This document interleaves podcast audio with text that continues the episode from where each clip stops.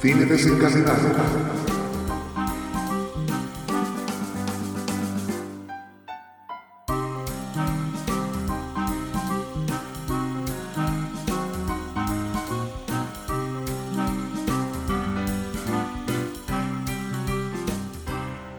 Muy buenas, bienvenidos, bienvenidas a un nuevo podcast de Cine Desencadenado. Hoy vamos a hablar de Arcane, la nueva serie de animación de Netflix. Yo soy Nat, aquí me acompaña Toxic. ¿Qué tal? ¿Cómo estamos hoy? Hola, ¿qué tal? Bien, muy bien, aquí preparado para hablar de esta serie que la verdad que me ha sorprendido muchísimo y a ver si puedo venderla a quien no la haya visto, porque me ha encantado. Pero bueno, luego Sí, hablamos sí, más. que te estás precipitando ya. Tienes tantas ganas de hablar de Arcane que ya lo sueltas Sí, todo. ¿Qué, ¿Has visto algo esta, esta semana o qué? Bueno, he estado viendo Tiger King, la segunda temporada, Que la primera salió, me acuerdo, justo en, el inicio de la pandemia y me acuerdo que fue un boom mundial. Y no sé si sabrás lo que es, pero Tiger King es una serie documental que trata sobre zoológicos privados que hay en, en Estados Unidos y que en este caso lo dirigen mm, una panda de frikis, pero, pero, pero es para flipar. O sea, hay ahí un- unos enfrentamientos de eso, de animalistas, no animalistas, de gente, bueno, eh, imagínate, gente con pistolas de, Texas, con gente de otros sitios con amenazas, bueno, un culebrón de la hostia. Y yo pensaba que no habría una segunda temporada porque me parecía absurdo después de la primera, que me pareció que estaba muy entretenida, pero no, no, ahora mismo yo creo que me falta saber la tercera parte de esta serie documental porque es que es un culebrón de la hostia. Sí, sí, increíble. Madre, madre mía, ¿y esto dónde está? Que está en Netflix. Sí, sí. Bueno, bueno, sé que tú también. Yo he empezado a ver Ojo de Halcón. He visto dos capítulos. ¿Tú cuántos llevas? De momento uno. Uno. ¿Y qué tal? ¿Qué te parece? Bueno, mm, no me está enganchando, la verdad, me parece bastante flojilla, pero bueno, también hay que pensar que es el primer capítulo, no me gustó nada el primer y segundo capítulo de WandaVision y al final la serie en sí me gustó ba- bastante. Y El Soldado de Invierno no me acabó de gustar mucho el primero y el resto me pareció muy normal, entonces bueno, veremos a ver cómo avanza la serie. Bueno, yo he visto los dos primeros y opino un poco lo mismo. Es, entretenida, está bien porque es entretenida, pero es como muy un poco, no infantil, pero bueno, este tipo de humor de Marvel que o te llega o no te llega, ¿no? No sé. Muy familiar, ¿no? Sí, porque además, claro, se supone que es una serie navideña. Entonces, pues me imagino que lo han encarado así, más familiar, más navideño, más venga toda la familia a ver Ojo de Halcón. Y bueno, Hmm. claro, Ojo de Halcón tampoco no es uno de los personajes más carismáticos de, de los Vengadores.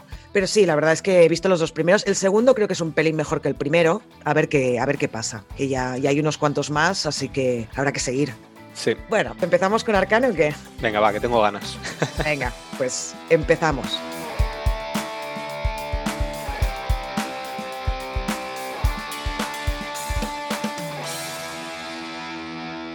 Iniciamos el episodio sobre Arcane. Como siempre, os decimos que no vamos a hablar con spoilers en esta primera parte, luego haremos sonar una alarma y os avisaremos cuando empecemos a hablar con spoilers. Muy bien, si quieres empiezo explicando qué es Arcane y después ya paso a decirte mi valoración general.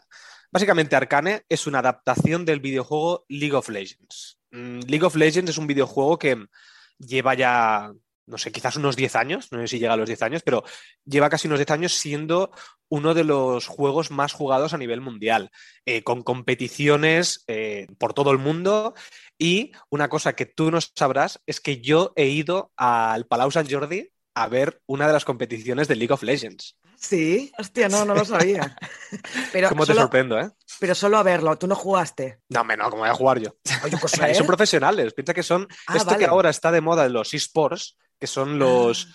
esto que, que son videojuegos profesionales, digamos, gente que, bueno, hay, hay gente con una habilidad flipante. Yo he jugado a League of Legends. He jugado a League of, a League of Legends hace tres o cuatro años y estuve jugando a lo mejor un año, dos años, pero es que yo soy muy malo, muy malo para estos juegos. Eh, parecen fáciles porque al final el concepto en sí del juego eh, es un 5 contra 5 en un mapa cuadrado donde tienes que llegar de una esquina a la otra esquina. O sea, básicamente es eso. Tú diriges un campeón, que es un personaje, que luego hablaremos en la serie quiénes son estos campeones, y tienes que invadir, digamos, la, la base de los, del otro equipo, digamos. Y, y es eso, son 5 contra 5. que es como el juego de la bandera. Sí, quizás podría ser algo así. Básicamente es derrocar el otro imperio, entre comillas, ¿sabes? Llegar a la base del otro y, ya está. Entonces, tú cada vez que te matan, digamos, te regeneras en la base y vuelves otra vez al, ¿cómo sería estas? Esta línea de combate, por decirlo de alguna manera. Yo no soy experto en el juego ni de cerca, vamos, es que ya ni, casi me acuerdo de, ello, pero sí que es verdad que es un juego que, que tiene muchísimos adeptos y por tanto esta serie ha triunfado muchísimo, a nivel de que ya tenía un público ganado, pero yo creo que además es una adaptación de 10. Ya te digo un poco mi valoración. Me parece que es la mejor adaptación de videojuego que ha habido. Yo no sabía ni siquiera que había un lore, es decir, que había un universo dentro de este juego. Yo pensaba que era simplemente, pues eso, un juego de 5 contra 5, pues que habían personajes y ya está. Pero ahora, después de ver la serie, me he enterado de que realmente hay historia, o sea, que cada uno, cada personaje tiene su propia historia. Eh, bueno, tiene, hay cinemáticas de estas que son eh, como videoclips, digamos, dentro del juego. Yo no había visto nada de eso. O sea, yo pensaba que era solamente el juego. Entonces, bueno, ya tiene aquí un público ganado de un inicio, pero hemos tenido otros videojuegos como Assassin's Creed o Warhammer que hicieron película y fue un auténtico desastre. Concretamente Assassin's Creed me pareció malísima a más no poder. Sí, no sé si tú la llegaste a ver. Es que no lo sé porque hace años y no es con Michael Fassbender, ¿no? Que hace es el Correcto. prota. Ah, no, no las vi porque me pareció que ya era too much ver eso. Sí, no, es que eso, es como no saber hacer una adaptación de videojuego, para mí. Mm. Y, más teniendo en cuenta que Assassin's Creed es un videojuego que al final tú lo puedes adaptar fácilmente porque tiene una historia. Aquí en League of Legends no hay una historia, tú son 5 contra 5, es que no tiene más. Eh, eso sí, la dificultad de este juego te puedo decir que es más alta que un ajedrez. Yo que me encanta el ajedrez y juego muchísimo al ajedrez, soy incapaz de jugar a League of Legends porque tienen tantas cosas, tienen eh, cosas que te hacen subir eh, los ataques, tienes que saber cada ataque cómo funciona, a quién hace daño. Hay tantos personajes, que esto después hablaremos eh, más, más adelante, tiene tal cantidad de personajes que esta serie puede continuar durante 50 temporadas, porque tiene tantos, tan, te lo juro. Aquí creo que ahora mismo deben ir por los 150 o 160 personajes jugables. Y, en la serie creo que habrán aparecido 5 o 6. imagínate la cantidad que hay y el universo creado que hay detrás. Pero bueno, no me quiero alargar en este tema. Te doy mi valoración general si quieres. O, primero dime tú, va, que así también me. ¿Qué te ha parecido?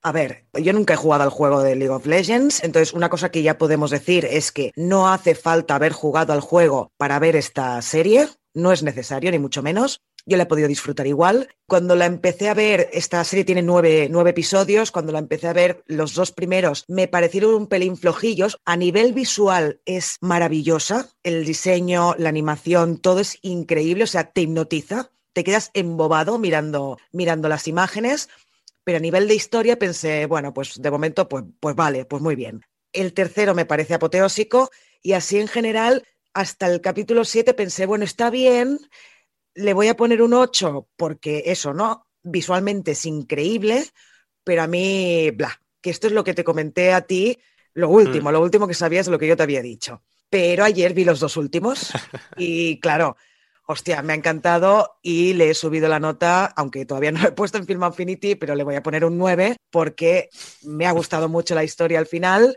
Y eso, me parece espectacular. Así, para ir muy rápido, ¿eh? luego ya hablaremos más y ya me regalaré más pero en general le he puesto un 9, me ha parecido espectacular y se la recomiendo a todo el mundo. Me encanta porque además es un poco la sensación que quizás hemos tenido todos. Hay, un problema con esta serie y es el hype que ha provocado la habladuría la mayoría de gente que yo he escuchado en, opiniones, críticas y, demás, la han ensalzado tanto que yo cuando empecé a verla me pasó pues que dije, bueno, pues no es para tanto. O sea, vi los dos primeros capítulos eh, y dije, bueno, está bien, está muy bien. Y lo mismo que has dicho tú, visualmente es una maravilla, pero a mí este universo eh, tan fantástico a lo mejor me tira un poco para atrás y la historia, pues bueno, tampoco tiene no, tiene tanto, pero es que es lo que tú has dicho, a partir del capítulo 3, para mí el capítulo 3 es maravilloso, es como un final de temporada al final, y después ya del, 4 al 9 es como otro arco, digamos, y está tan bien.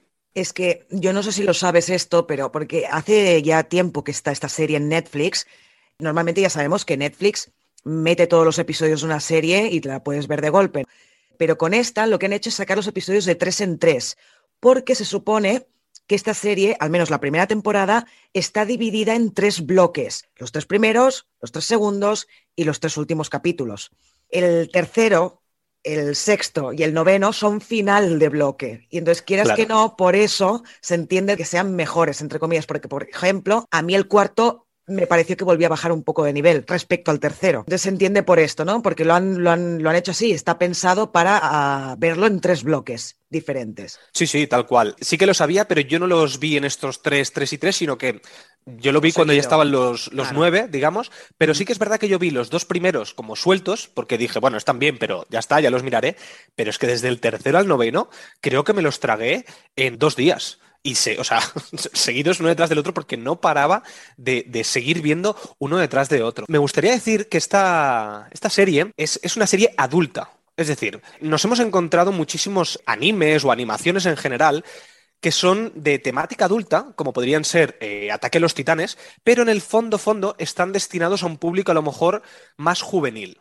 Este, obviamente, tiene su target también en la gente juvenil y en la gente que ha jugado al League a League of Legends, pero es que yo creo que esto se puede acercar cualquiera que le... A mí me recuerda mucho a Juego de Tronos. ¿Por qué? Porque al final es una serie muy coral, con muchos personajes, con muchas tramas que se entrelazan entre ellas y con esto que, suele, que a mí me, solía pasar sobre todo en las primeras temporadas de Juego de Tronos, que no entendía un pimiento de tantas tramas que habían puestas, pero te enamoraban a lo mejor los personajes, estaban tan bien construidos que tú te enganchabas a un personaje y a lo mejor cuando salían otros personajes desconectabas un pelín, quizás, pero cuando volvía tu personaje es como que te volvía a enganchar. Y yo creo que aquí tiene personajes tan bien construidos, por ejemplo, el personaje de Jinx me parece que es brillante, pero es que yo la he visto dos veces la serie y en esta segunda vez en esta segunda vez que me he vuelto a enganchar a ella, te lo juro, o sea, me- es que me ha encantado. O sea, es que no puedo decir otra cosa. Intentar defender a lo largo del podcast por qué me ha encantado. Porque a mí que la gente me diga esto es maravilloso, esto es lo mejor del mundo, pero no me justifican por qué, es como que, vale, te creo, pero no me convences a lo mejor. Y yo quiero intentar convenceros de que a los que no la habéis visto, daros una oportunidad y a los que la habéis visto, que le deis una segunda oportunidad de otro visionado, porque te juro que la experiencia de verla por segunda vez es muy diferente. Te enteras de muchas cosas que, que a lo mejor te habían pasado por alto, porque creo que es maravillosamente bien hecha, no por la parte visual, que sí, sino por el guion, por la música, por la ambientación, por la creación de personajes. Es decir, es un conjunto que me parece que es brillante. Y le auguro un futuro que como en la segunda temporada logren tener el mismo nivel que esta, esto se puede convertir en una de las sagas más exitosas de la historia. Y esto me estoy avanzando mucho en el futuro, pero te digo yo que de aquí dos años, que será cuando se estrene la segunda temporada que ya está confirmada, ahí se la juegan mucho en crear un- una nueva saga eh, para el futuro o no. Bueno, Pero bueno, a ver, que, a es que, es que te emocionas. ¿Qué nota le has Sí, puesto? ¿Qué nota Le has puesto un puesto? 10. Le he puesto un 10.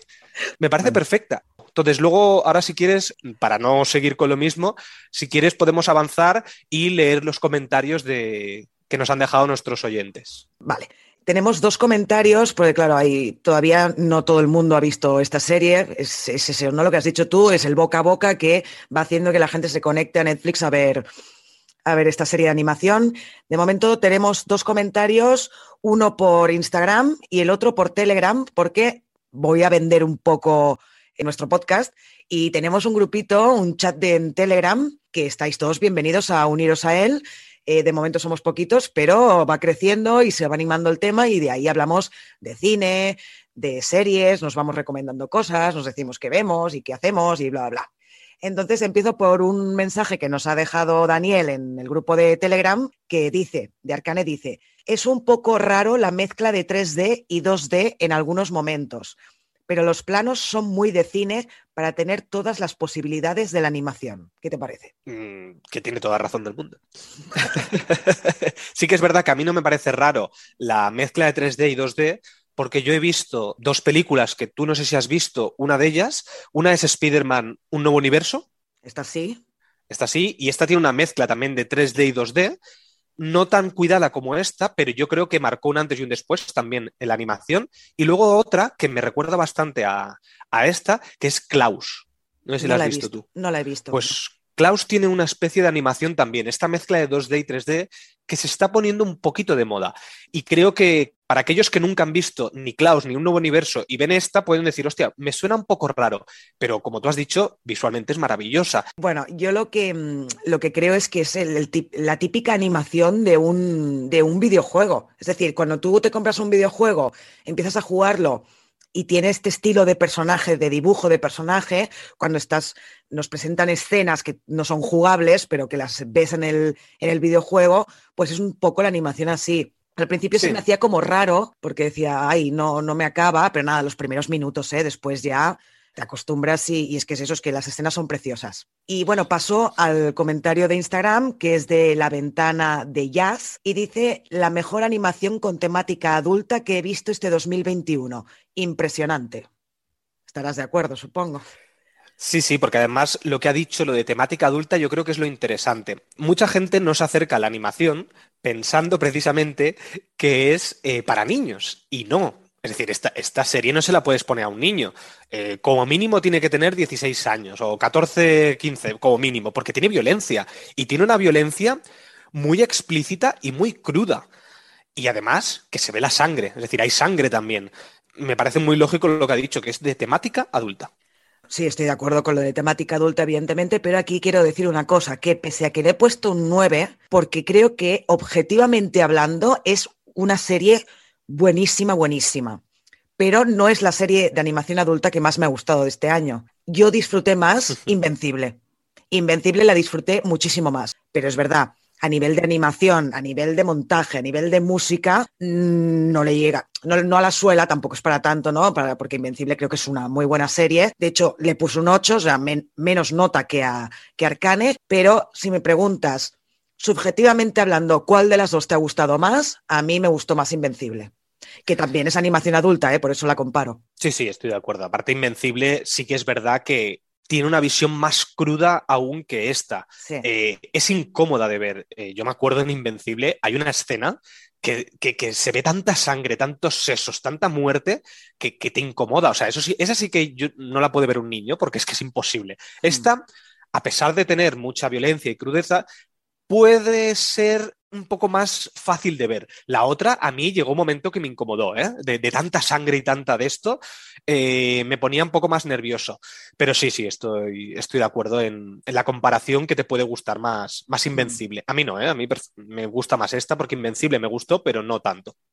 Ya, ya, ya. Muy bien, pues si quieres, explicamos un poquito de qué va la serie. Vamos a poner lo que es porque esto al final, eh, como he dicho antes, es muy coral, tiene muchas historias y lo importante al final son los personajes, no es tanto lo que sucede a nivel de historia. Un poquito como decía antes, como en Juego de Tronos, que al final lo importante no es lo que pasa en ese universo, sino las historias de cada personaje cómo van evolucionando. Entonces, el universo en el que está ambientado es, esto es Runaterra, que es un planeta, digamos, un territorio. Mm, no me preguntes más porque no lo sé, pero el argumento que tenemos aquí explora el precario equilibrio que hay entre la rica ciudad de Piltover, que es esta ciudad así de, del progreso, de, de, la ciencia, del futuro, que es una ciudad muy parecida a, mm, a este steampunk que se, que se lleva mucho mm. de los, del inicio de los años 20 quizás.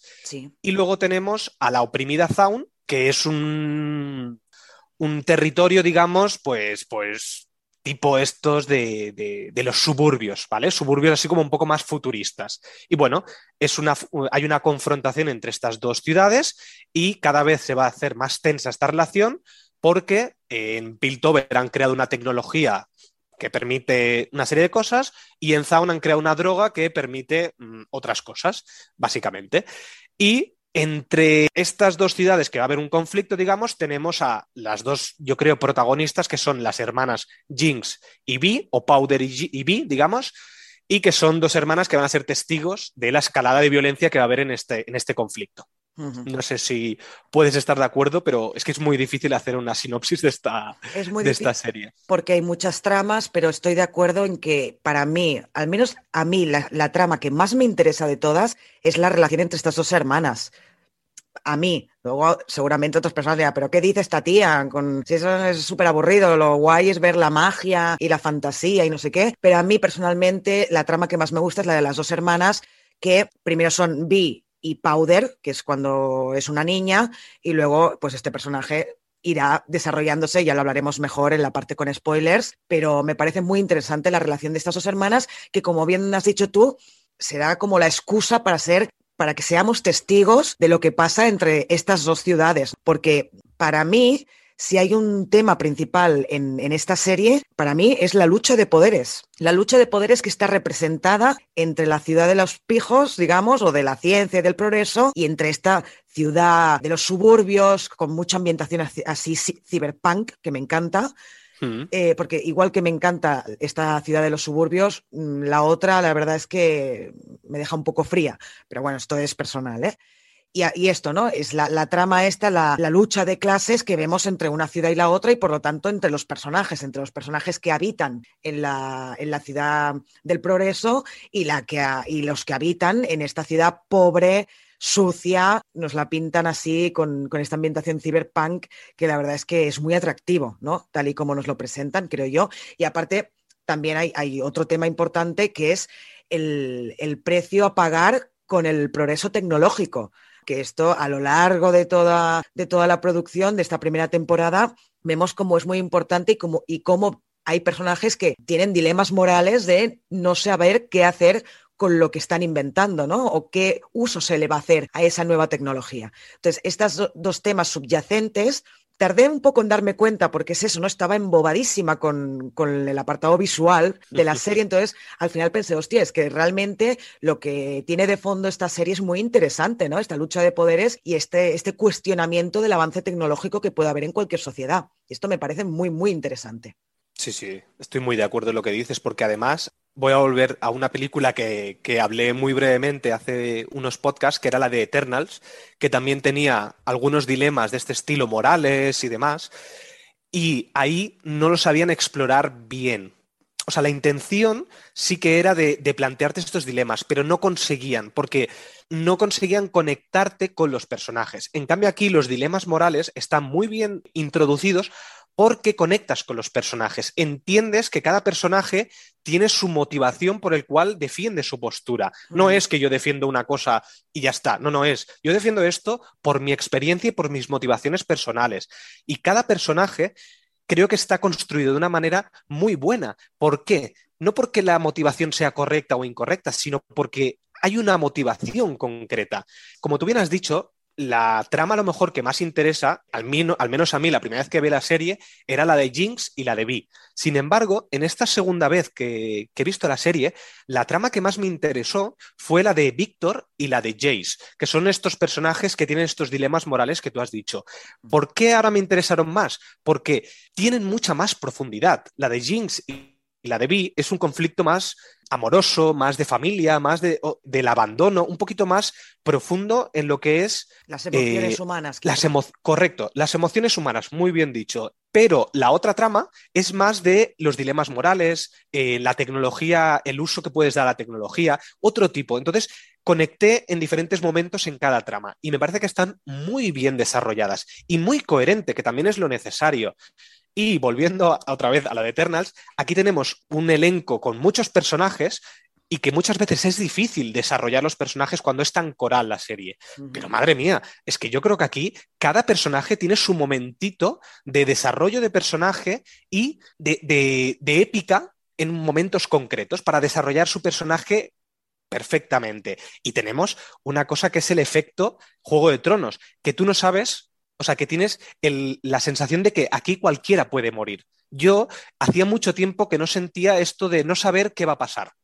Eh, al, ver tantas series y películas, yo creo que, llega un momento que, casi adivinas o puedes predecir bastante lo que va a suceder. Y aquí me parece que es una serie que es muy impredecible. Es que tú misma has dicho, en el capítulo 3 hay como una ruptura de, de cosas y cómo está desarrollado en una serie de animación me parece muy valiente. Sí, sí, totalmente de acuerdo, sí.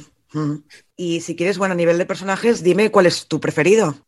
Bueno, para mí, la primera vez que la vi fue Jinx, porque me parece que es un personajazo, me parece que es increíble cómo está desarrollado y cómo está hecho lo que siente. Es decir, cómo tú puedes entender lo que siente, porque visualmente tiene una narrativa brutal. O sea, es que me parece increíble. Perdón por repetir lo mismo una y otra vez, brutal, increíble, pero no voy a poder evitarlo porque me ha encantado cómo está hecho. Bueno, si puedes evitar decir brutal e increíble 700 veces a lo largo del episodio, yo creo que todos te lo agradeceremos. Lo intentaré, lo intentaré, pero, sí que es verdad que lo voy a intentar justificar, más que decir brutal, es por qué me ha gustado. Y yo creo que Jinx, lo que me ha gustado, cómo está hecha, es narrativamente la parte visual, cómo tú conectas con ella. Es perfecto. Yo no sé quién se ha ocupado del, montaje o de la, del script, pero es que es es una, bueno, ahora yo voy a decir también brutal, es brutal cómo vemos, no, o sea, no hace falta que nos lo expliciten a nivel de diálogo, sino que sabemos lo que le está pasando por la cabeza o lo que está sintiendo, lo que está pensando, solo por la parte visual. Y eso creo que está muy bien conseguido. Y Jinx también es mi personaje favorito. Yo creo que el de la mayoría de gente va a ser su personaje favorito. ¿Y sabes a quién me recordaba un montón? Lo sé. Y dilo, dilo, dilo. Harley Quinn. A ver si lo adivino. Hombre, es, que, a ver, tiene, tiene un aire muy a Harley Quinn y a Joker, el estilo. Sí, pero lo que pasa es que más oscuro todo. Todo es más oscuro. No es tan repipi como Harley Quinn, sino que es como, tiene como mucha oscuridad interior este personaje, porque la historia de Harley Quinn, o al menos la que está más comprada de Harley Quinn, es esta tía, psicóloga o psiquiatra. En películas, sí. Sí, se enamora del Joker, entonces pues se vuelve la villana Harley Quinn. Pero esta no, esta realmente ha tenido un trauma y eso la ha convertido en lo que ahora es, ¿no? Y entonces eso le da una profundidad oscura al personaje que no encontramos en Harley Quinn. Pero a nivel de los movimientos, de cómo habla, de cómo, yo qué sé, de cómo piensa, me recordaba un montón de veces a lo largo de toda la, de toda la primera temporada a Harley Quinn, pero un montonazo y, al Joker. Es decir, para mí es una mezcla de Joker, Harley Quinn, pero como tú bien has dicho antes, en la, parte visual nos están explicando cómo se siente. Tú no te, no te, sientes alejado de ella, sino que te sientes como ella. Y eso para mí es lo importante en este desarrollo de personaje.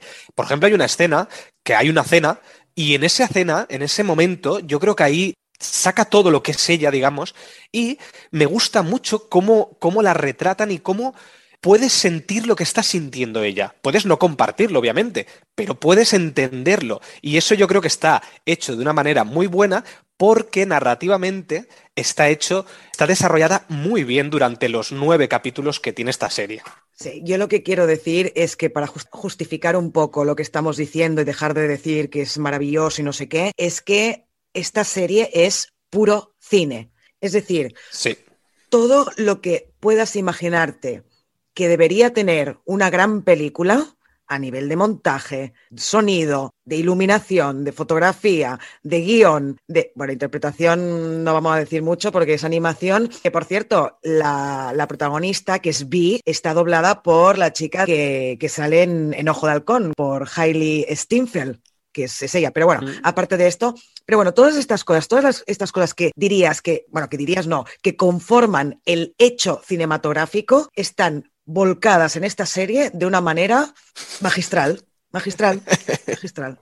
Es que es, difícil no decir este tipo de palabras, porque es que, es que es verdad. A mí que me encanta la fotografía en el cine, aquí yo creo que está hecha de una manera increíble. Cada, cada plano que aparece en la serie podría ser un fondo de pantalla, porque está hecho con una composición increíble, los colores. Es decir, una de las cosas que destaca esta serie son los colores. Los colores de diferente que hay, por ejemplo, entre la ciudad de Piltover, eh, con unos, sobre todo eh, los primeros capítulos, tienen un, color así de, del oro, con el, con, el cielo azul, de, de riqueza, de y sin embargo el subsuelo está hecho con unos colores negros, azules, estos colores fosforitos que, mm, que, aparecen, con, por ejemplo, con la droga esta de color rosa. Todos estos colores, yo creo, esta paleta de colores, creo que transmite muchísimo. Cada situación tiene su paleta de colores. Por ejemplo, cuando nos presentan a Silco, que es el, villano, digamos, de esta historia, está ahí en, una silla eh, con una composición visual increíble. Y, no está con unos colores rojos que a lo mejor a veces nos pueden transmitir más vileza, ¿sabes? No, está hecho con unos colores más azules, más claros, unos contrastes, no sé. Creo que la parte fotográfica aquí cada una de las imágenes que hay me parece que están hechas muy bien porque transmiten muchísimo y eso es lo que le pido a la fotografía. A mí ver algo bonito, pues, pues muy bien, está muy bonito, pero es que, que te transmitan y que te expliquen la historia es lo que a mí me llena. Y aquí, por ejemplo, tenemos la iluminación con los planos y la composición visual, creo que está hecha de una manera que voy a volver a repetirme, pero sublime. Es decir, te transmiten tanto que eres capaz de, tú podrías estar sin escuchar lo que te están diciendo y puedes saber lo que está sucediendo en cada escena. No necesitas el diálogo para entender lo que sucede. Y el diseño este que tú has dicho, la interpretación, ¿vale? Aquí, claro, tenemos animación, no tenemos una interpretación.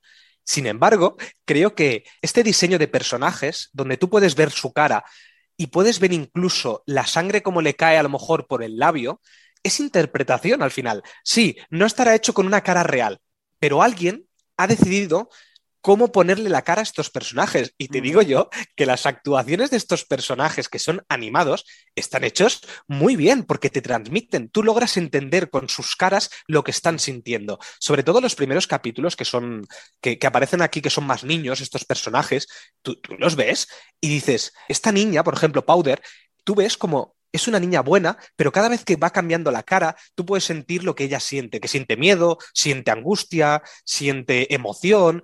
Todas estas cosas las transmite la cara.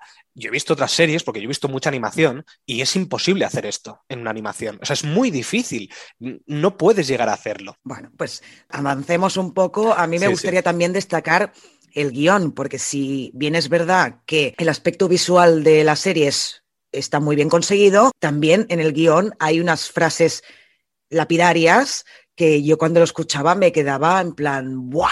¿Cómo me ha gustado esta frase? Entonces, si me dejas, voy a leer algunas. Muy bien. Ninguna de ellas va a contener ningún spoiler, pero me gustaría decir unas pocas para que quien no haya visto Arcane todavía, pues pueda ver que en el guion también va a encontrar algunos tesoros. Por ejemplo, por decir algunas, hay un momento en que Vi dice, ¿cuándo tu vida se ha convertido en algo tan cómodo viviendo a la sombra de alguien?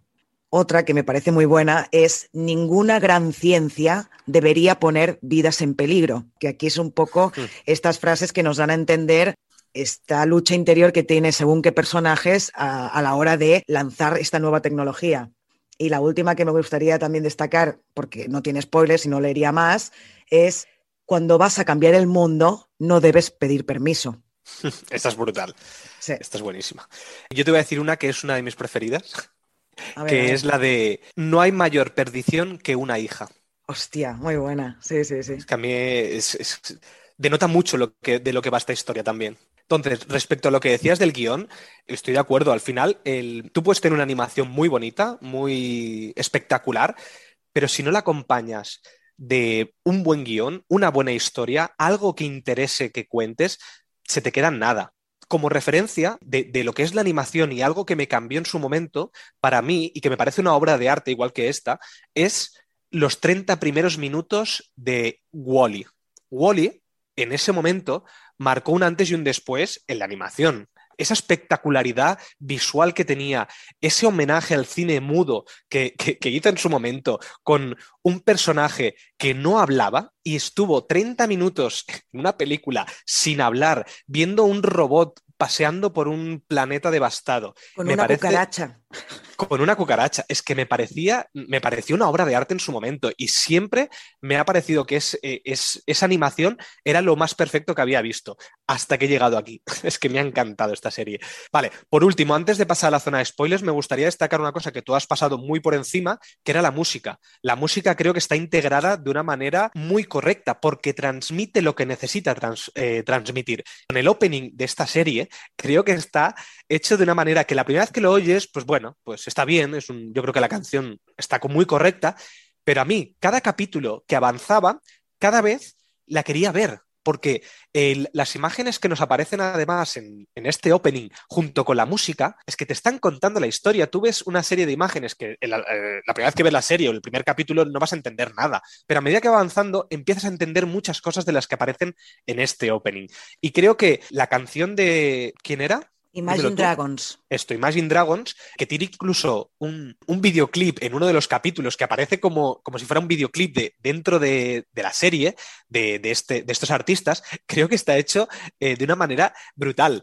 Tiene, tiene una, capacidad de decir, hostia, es que esto tendría que ser un yo no sé si sea un videoclip en, en la vida real, en YouTube, digamos, pero me parece que como videoclip funciona espléndido porque te dan ganas de seguir escuchando canciones de este grupo. Sí, bueno, para quien no conozca Imagine Dragons, no es la primera vez que utilizan una de sus canciones para promocionar una serie, porque si bien creo que nunca ha estado como un opening de otra, otra producción televisiva, sí que para la tercera temporada de Orange is the New Black utilizaron la canción So Sorry para el tráiler para que la gente le ah. entrara más ganas de ver sin porque es una muy buena serie, no sé si tú la has visto Orange is the New Black. No. Bueno, pues te la recomiendo también, se la recomiendo a todo el mundo desde aquí. Y la canción que utilizaron para el trailer de la tercera temporada era de Imagine Dragons. Y yo los, los conocía ahí, o sea, yo no los conocía, los conocí gracias a, a ese tráiler. Y además, en, Arcane, no solo, y es, a mí me pasó lo mismo, la primera vez que la escuché dije, bueno, pues, pues, tampoco es para tanto, me gustaba más So Sorry. Pero a medida que avanzan los capítulos, dices, hostia, cómo me gusta, cómo me gusta este tema, ¿sabes? y lo bueno también es, es la letra de la canción, porque no está escogida así de forma casual. Es decir, la canción se llama Enemy y lo que más suena todo el rato es la frase Everyone wants to be my enemy. Todo el mundo quiere ser mi enemigo. Entonces, tiene mucho que ver con la trama de, la serie. Y entonces yo creo que está, está espléndidamente escogido en, este sentido. Y la verdad es que yo ahora estoy todo el rato en Spotify poniéndome la, maldita canción, todo el yo igual. Me la he descargado. Se ha convertido en éxito, ¿eh? Creo que estaba en el top 10 de, Hombre, claro, canciones. no, me extraña. Y decir que Imagine Dragons la compuso para esta, esta serie. Es decir, no es que sacaran el disco hace cinco años y hayan cogido esta canción para meterla en el opening de la serie, sino que la compusieron para Arcane. Entonces de ahí la letra, me imagino también, claro. Y no sé si te acuerdas, en, uno de los podcasts que hicimos, tú comentaste que eh, la música hoy en día, en, las películas, muchas veces ya, ya, no hay tanta música de fondo, no hay, no hay canciones a lo mejor. Y, yo te decía que, por ejemplo, lo que se llevaba mucho ahora era como el sonido, más que canciones concretas. Música ambiente, ambiental. Correcto, música ambiental, exacto. En cambio, esta tiene las dos cosas, tiene música ambiental y música de canciones. Y creo que funciona muy bien, sobre todo en momentos clímax, donde la música no es necesaria un sonido ambiente, sino que es necesaria una música, una canción que te acompañe.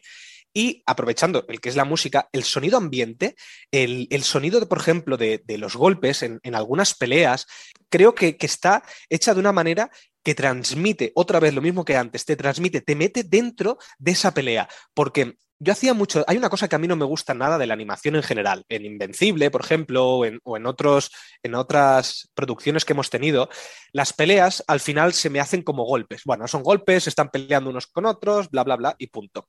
En cambio aquí, lo que me ha gustado, sobre todo en el primer capítulo, por ejemplo, tenemos una pelea de niños y la crudeza de esa pelea, cómo tú ves que se están pegando entre ellos y cómo la, te están enseñando los planos de los golpes, tú sientes esos golpes, sientes la dureza que hay y que la violencia no es fácil, no es algo de, bueno, pues mm, pego uno contra otro y ya está. No, tiene, tiene consecuencias y tiene dolor detrás. Si quieres, si te parece bien, podemos ya pasar a la, a la parte con spoilers.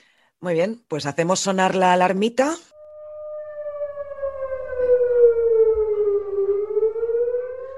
Pues empezamos hablando con spoilers y primero, si te parece, Toxic, hablemos de los tres primeros capítulos que son el primer arco temporal antes de que haya un salto en el tiempo y después seguimos con el resto de capítulos, si te parece. Vale, pues si quieres em, empiezo yo. Eh, me gustaría empezar con lo que es la presentación de personajes. Primero tenemos este prólogo donde conocemos a Jinx, bueno, mejor dicho, a Powder y a Vi. ¿Vale? Que son unas niñas eh, huérfanas que, estaban ahí en un puente, digamos, y eh, Bander, que es el dueño de este bar que veremos más tarde, la rescata. Entonces aquí ya vemos que ya son hermanas y que tienen esta persona, a Bander, como, como un padre. Y luego ya, eh, y podemos ver, podemos empezar a ver este odio que hay entre ciudades, porque al final hay como una guerra ahí. Y después ya pasamos al también un salto temporal y ya empezamos a ver lo que es Piltover. Yo creo que cuando, cuando yo veo esta ciudad, porque ya aparece la, ciudad aquí con, un, traveling así que recorre a, a Powder y a Vi, que, que, están así mirando la ciudad y diciendo, algún día esta ciudad nos respetará. Ya te están planteando aquí un, a futuro, ¿sabes? Lo que va a pasar a futuro. Y creo que, visualmente ya te encanta, o sea, está maravilloso. Y, y, además tenemos esta presentación de, la relación de estos niños, porque tenemos a Milo, que es el amigo, el amigo este que está todo el día puteando a Powder diciéndole que es una inútil, y tenemos al otro chico que no me acuerdo cómo se llama, que es el que tiene las gafas aquí, que es un poco más, más rellenito, y que tiene las gafas aquí que, en la frente. Sepas que en el es que sabes, sabes qué pasa que si haces aquí, la gente no te ve. se estaba, Toxic se estaba señalando la frente, ¿vale? Exacto, pues aquí en la frente, eh, más tarde que sepas que Vi en el videojuego los tiene aquí puestos en, en la frente. O sea, ¿Ah, es el diseño del personaje. Sí, sí, sí, por eso me, llamaron la atención porque yo cuando lo vi por primera vez dije, uy, estas gafas me suenan de algo. No, mm. sabía de, qué eran. Pero bueno, decir que antes en la parte de spoilers he dicho que yo juego a League of Legends, pero es que yo no me acuerdo de nada. O sea, me acuerdo de Jinx. El único personaje que me acordaba era de Jinx porque además yo había jugado mucho con Jinx. Era mi personaje mm. favorito junto con otro que se llamaba Lucian y porque eran muy fáciles de llevar, son como los más fáciles de, llevar, ah. por eso, por eso lo, lo, llevaba. Pero bueno, no me, salgo de, la serie. Entonces, ya toda esta presentación de este, de este grupito de amigos que van a saltar una casa, a buscar cositas, a robar, porque como hemos dicho antes, ya empiezan a, ya tenían un odio a la otra ciudad. Es como que hay un enfrentamiento entre ciudades. Y ya vemos también que van a la casa de, de Jace, que es este científico que aún no conoceremos hasta el siguiente capítulo, y a la, a la amiga Caitlin, que también la conoceremos más tarde.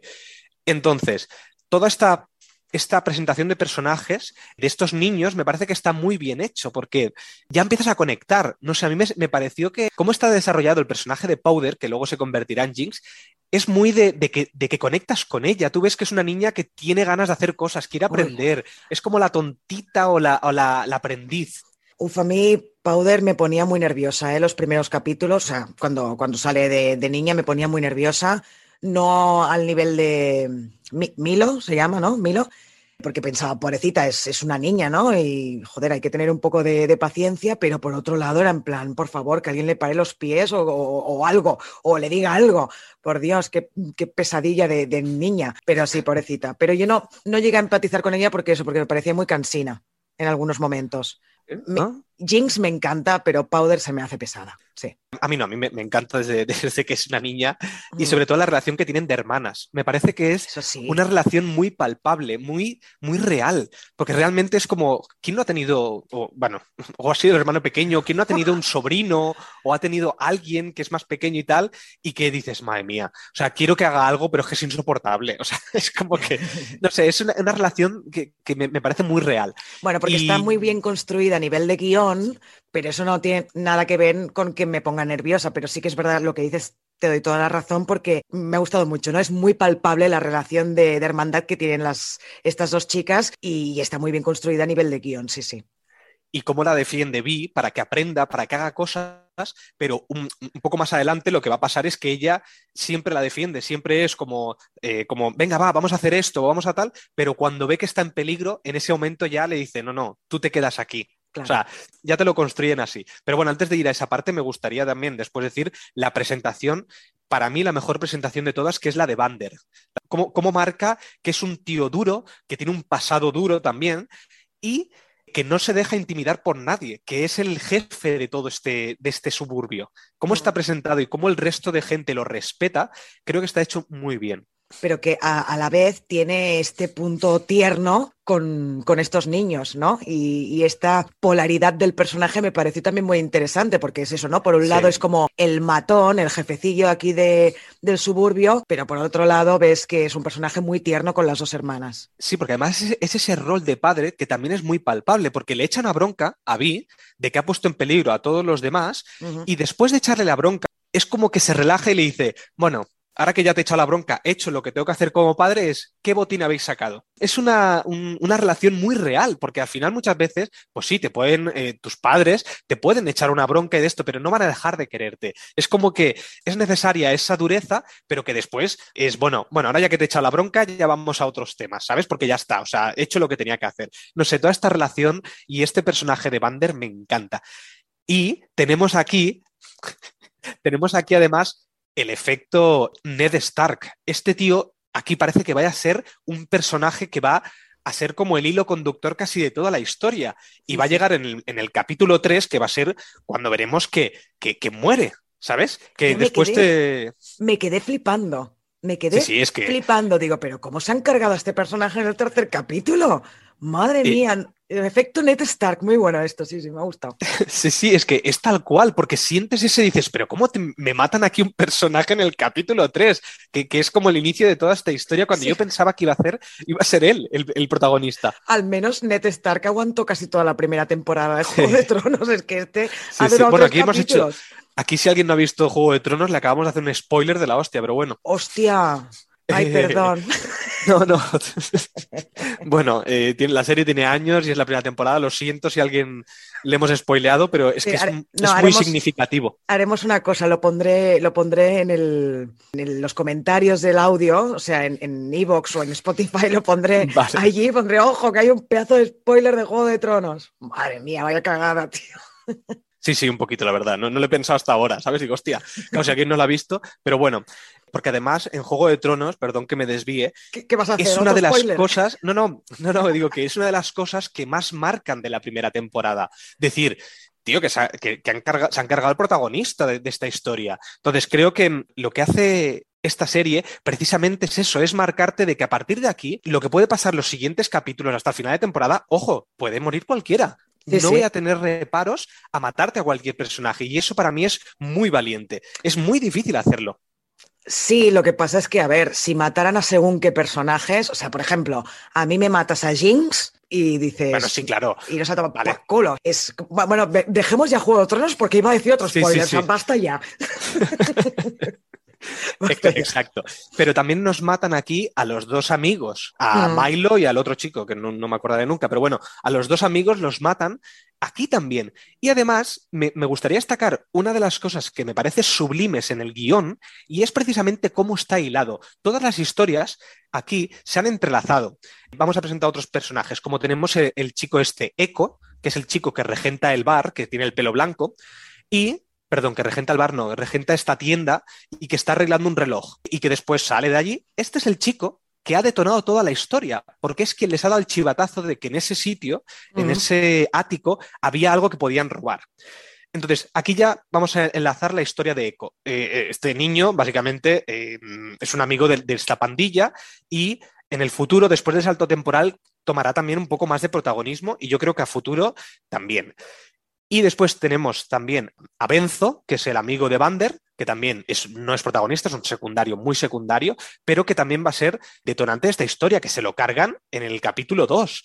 Otra muerte que va a hacer que esta historia sea dura, que sea adulta, que no, no tiene miedo a cargarse a gente en esta, en esta serie. Y después, todo lo que es eh, Zaun, en lo que es los suburbios, tenemos a Silco, que para mí es un personajazo. El villano de esta historia con primero ese diseño y esa presentación por primera vez, me parece que es muy buena. Y después tenemos a, toda la historia de Silco, que va a ser cómo él está enfrentado a Vander. Han tenido en el pasado algo juntos. Los dos perseguían lo mismo, que era la libertad, digamos, de, de Zaun. Quieren eh, lo mejor para su pueblo. Son como los alcaldes, o en este caso, Vander es el alcalde de, este pueblo, digamos, por decirlo de alguna manera. Mm. Y Silco no está de acuerdo dice, vale, tú quieres proteger aquí, pero aquí no podemos ser libres si no nos cargamos a los rivales que son los de Piltover. Y claro, los dos persiguen el mismo ideal, pero de diferentes formas. Y no sé si tú te diste cuenta o te, te acordarás, porque como tiene tantas cosas, quien le provoca lo del ojo a Silco es Vander, cuando lo ahoga en el mar, en este mar tóxico que tiene toxinas. Vale, pues yo no me enteré hasta la segunda vez que vi la serie. Madre de Dios. Te lo juro, te lo juro. Es que tiene tantas cosas que, es, es, complicado acordarte de todo. Pero es ¿eh? que esta es la historia que abre, es el tercer capítulo, creo que abre esta historia en la que es Vander quien, quien, lo ahoga y, le provoca el, esto, bueno, que destroza el ojo, ¿no? Exacto, sí, sí, sí, sí, exacto. Pues tienen esta hermandad que después, en el futuro, al final de toda la serie, va a tener mucho que ver. Porque al final aquí los dos persiguen lo mismo, que es que Zaun sea, esté bien, pero uno lo hace a través de la paz a través de, oye, ojo, no nos enfrentemos, acordemos pactos, no hagamos nada, y el otro no, el otro es, quiero que nos enfrentemos. Y Vi, precisamente Vi, lo que quiere es el enfrentamiento también, por eso siempre se enfrenta a Bander y le dice, oye, déjate de chorradas y vamos a por ellos. Porque además los mm. vigilantes, al, haber habido esta explosión en, en la casa de Jace, bajan al subsuelo a buscar los responsables, que esto también es, va a ser como el detonante de esta guerra entre los dos, entre las dos ciudades. Si quieres, acabamos con, la parte de los tres primeros capítulos de Zaun y luego vamos a la parte de Jace y Victor. Me parece bien. Entonces, toda esta historia, que al final hay mucha historia entre, entre los personajes de Zaun, acabará en un clímax final en el tercer capítulo, que es increíble. Cómo Powder la dejan de lado y le dicen, no, no, tú quédate aquí. Y ella, que es una, una ingeniera, porque ella en el futuro va a ser ingeniera, pero desde pequeña ya siempre ha querido experimentar con bombas.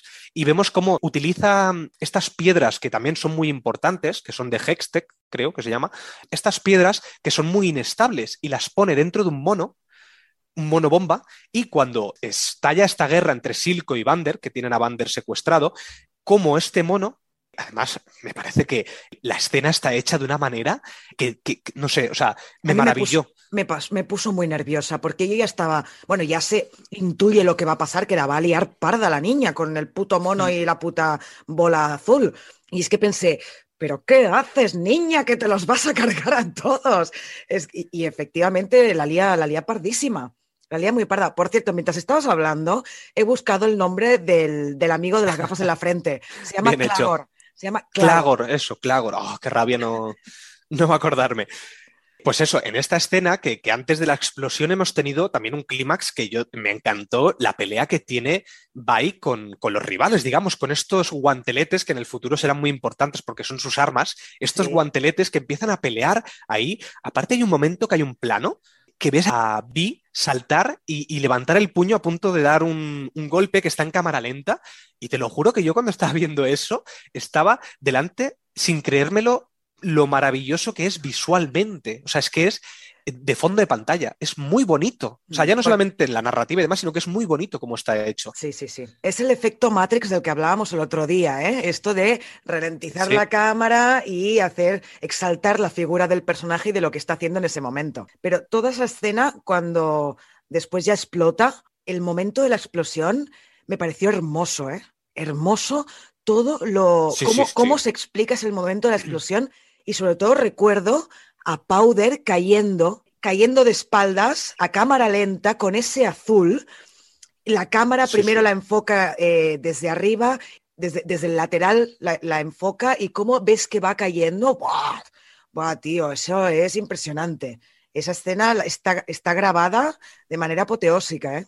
Aparte, nos ponen como, como cinco o seis veces la explosión. Sí desde diferentes puntos de vista. O sea, esto es un clímax, esto sí que es un clímax de, de, película, ¿sabes? Cuando yo siempre digo que a veces hay películas que les falta un clímax, precisamente es esto, es el clímax final que, que, hace explotar todo. Claro, aquí literalmente es una explosión, pero además vemos como eh, muere Milo, Milo y Clagor cómo se clava contra la pared, le clava un clavo, a un, mm. bueno, una tubería aquí en el pecho, Clagor le cae encima, vemos cómo eh, se derrumba todo y cómo acaba la escena donde ¿cómo se dice? Bander empieza otra vez a pelear con, porque bueno, lo, eh, pelea con Silco, pelea con, con, el tío este de la droga que ya le han puesto en la, en la sangre, toda esa pelea, y cómo al final, para mí, es el detonante de toda esta historia y todo lo que va a ser al final el salto temporal. Y es cuando están las dos juntas, Vi, o sea, Vi, está, está llorando a Bander y aparece Powder y dice, ay, mira lo que he hecho, he conseguido no sé qué.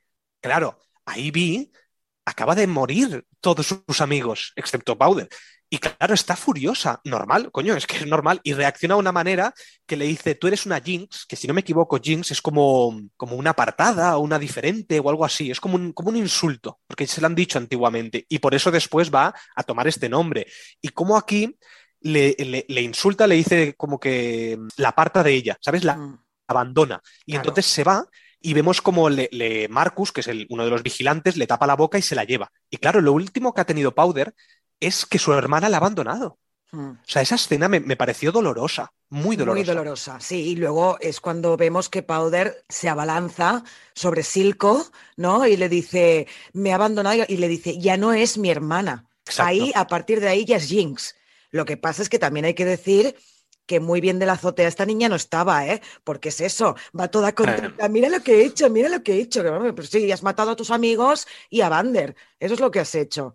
Ya se ve que muy fina no está. Entonces, lo que quiero decir con esto no es una crítica, es al revés. Aplaudo esto a nivel de guion porque no, no te están pintando como que una cosa muy traumática que le pasa a, a, un personaje va a hacer que cambie por completo. No, ella ya tenía ramalazos de Jinx y este, esto, lo, lo, que pasa cuando, cuando vi la repudia en ese momento, porque está enfadadísima, pues es ya el detonante que provoca la explosión interior de Jinx en Powder.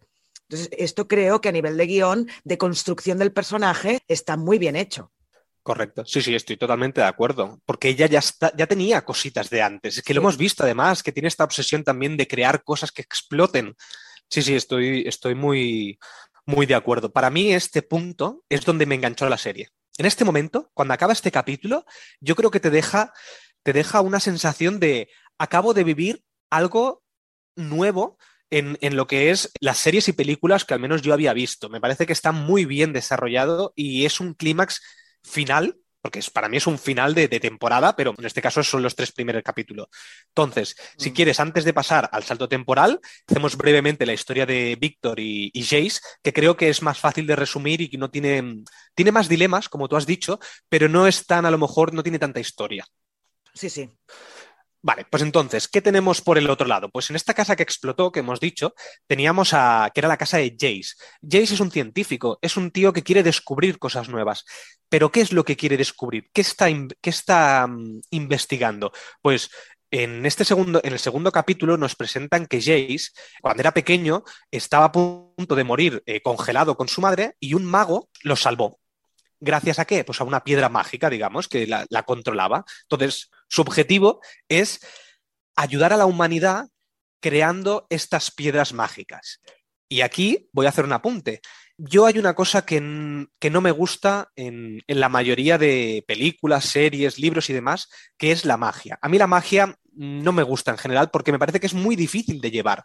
Y aquí tenemos cómo llevar la magia de una manera coherente porque es muy difícil poner los límites a la magia. Y aquí me parece que está hecho eh, de una manera que dicen, vale, no existe la magia y la magia va a ser la ciencia.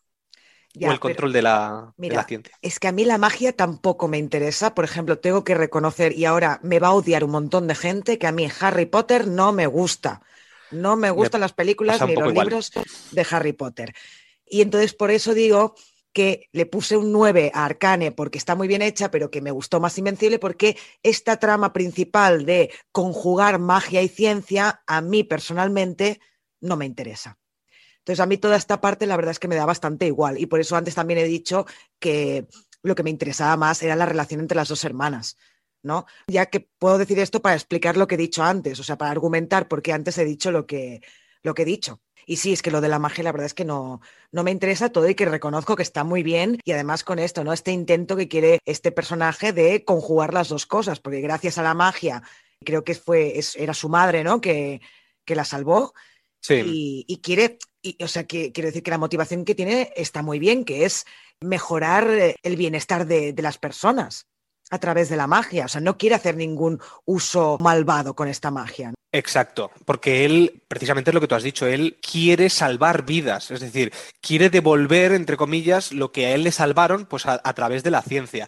Y estoy muy de acuerdo en lo que dices de, Harry Potter. Por ejemplo, a mí me gusta Harry Potter, pero no me gusta la magia de Harry Potter, porque el problema de la magia es que eh, yo que me he leído eh, los libros, no todos, por cierto, me he leído hasta el sexto, creo, o hasta el quinto. Uno de los problemas que yo tengo con la magia es saber las normas de la magia. Porque a veces la magia funciona de una manera o a veces funciona de otra. Entonces aquí me funciona muy bien porque entiendo cómo funciona la magia en este, no en este universo, porque no conozco el universo de, del lore de, de League of Legends, pero sí en esta serie. Y creo que está muy clara que es a través de esta piedra. Sí que es verdad que luego, más adelante, vamos a tener estas runas donde Víctor se fusiona. A mí esto ya desconecto bastante porque no la entiendo, no la acabo de entender.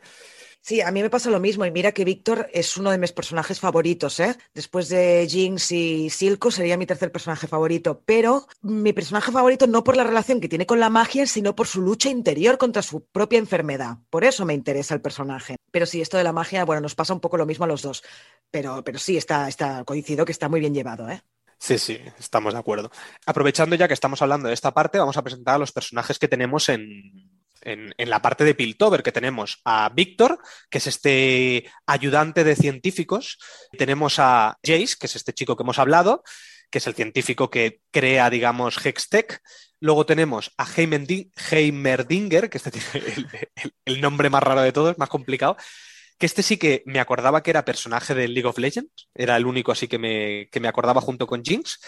Y luego tenemos al consejo con diferentes personajes que, sinceramente, me parece que el diseño artístico que tiene esta serie es muy bonito, es muy bello. Cada personaje tiene un diseño que transmite muchísimo. No sé si te acuerdas, la, chica esta que tiene, que, es del consejo, que tiene como un reloj aquí en el cuello, que va girando. Yo cada vez que salía pensaba, pero ¿no le molesta eso en el cuello? O sea, tú imagínate tener un puto reloj en el cuello todo el rato, clac, clac, clac, clac, clac. Hostia, yo, te lo juro que cuando salía esta, yo salía de la serie, pero por eso, porque pensaba, pero no le molesta. Pero mira, aquí tengo una cosa que decir negativa, un punto negativo de, la serie, lo siento mucho, ¿eh? Pero. No, no, Didi.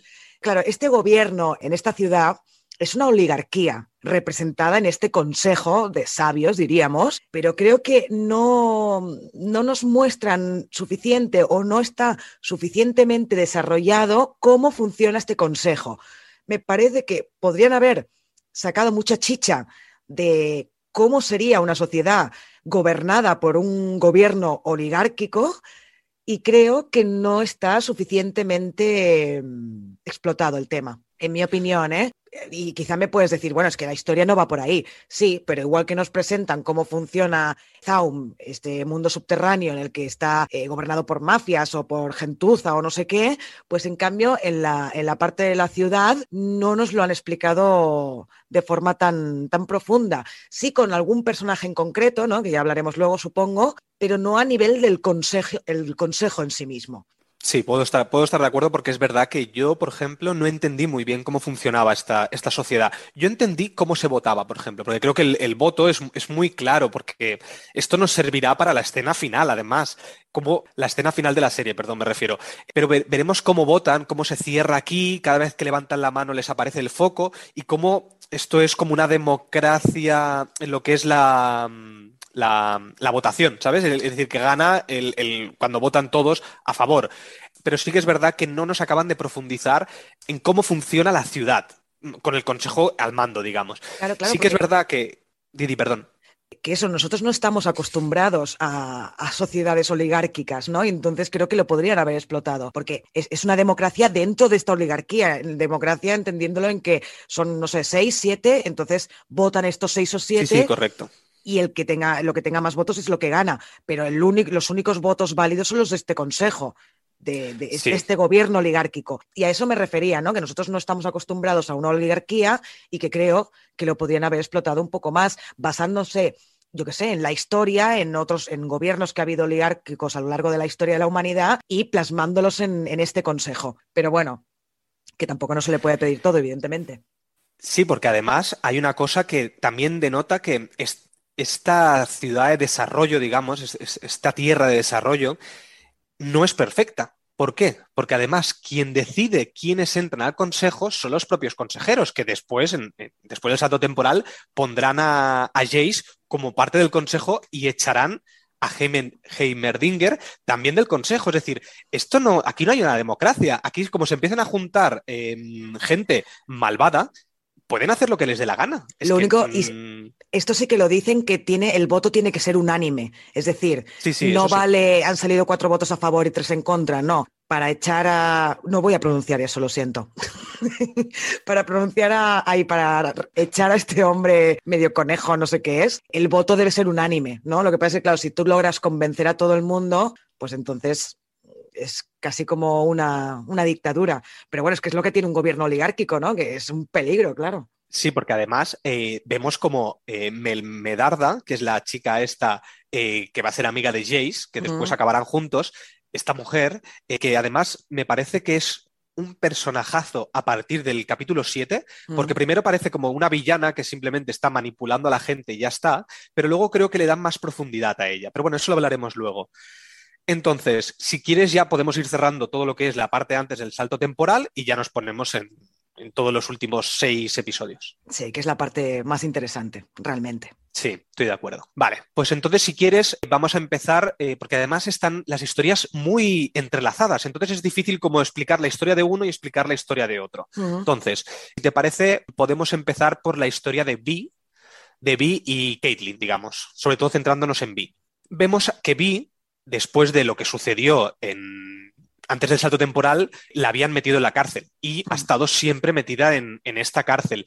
Y la manera de salir que tiene es porque Caitlin ha descubierto o ha visto que, que ella está relacionada con el, con el tema de- del submundo. Entonces decide sacarla de esta cárcel y vemos cómo se dirigen al, al subsuelo sin decirle a Caitlin por qué. Simplemente le dice que, que está como yendo o está investigando contra el magnate o quien dirige la ciudad eh, subterránea. Que es Silco. Correcto, que es Silco, porque después de que Bander haya desaparecido o haya muerto, quien se ha hecho con el poder de, de este, de este submundo ha sido Silco. Y además también vemos lo que es la droga, la droga está rosa, que no sé cómo se, Shamer creo que se llama, Mm, eh, es- esta droga rosa, eh, cómo eh, consigue dar poderes a la gente para ser más fuerte, siempre y cuando se tome con mesura, porque después veremos que hay un submundo debajo del submundo, que aquí están como los acabados total, que son muy drogadictos de esta droga, eh, porque es una droga al final,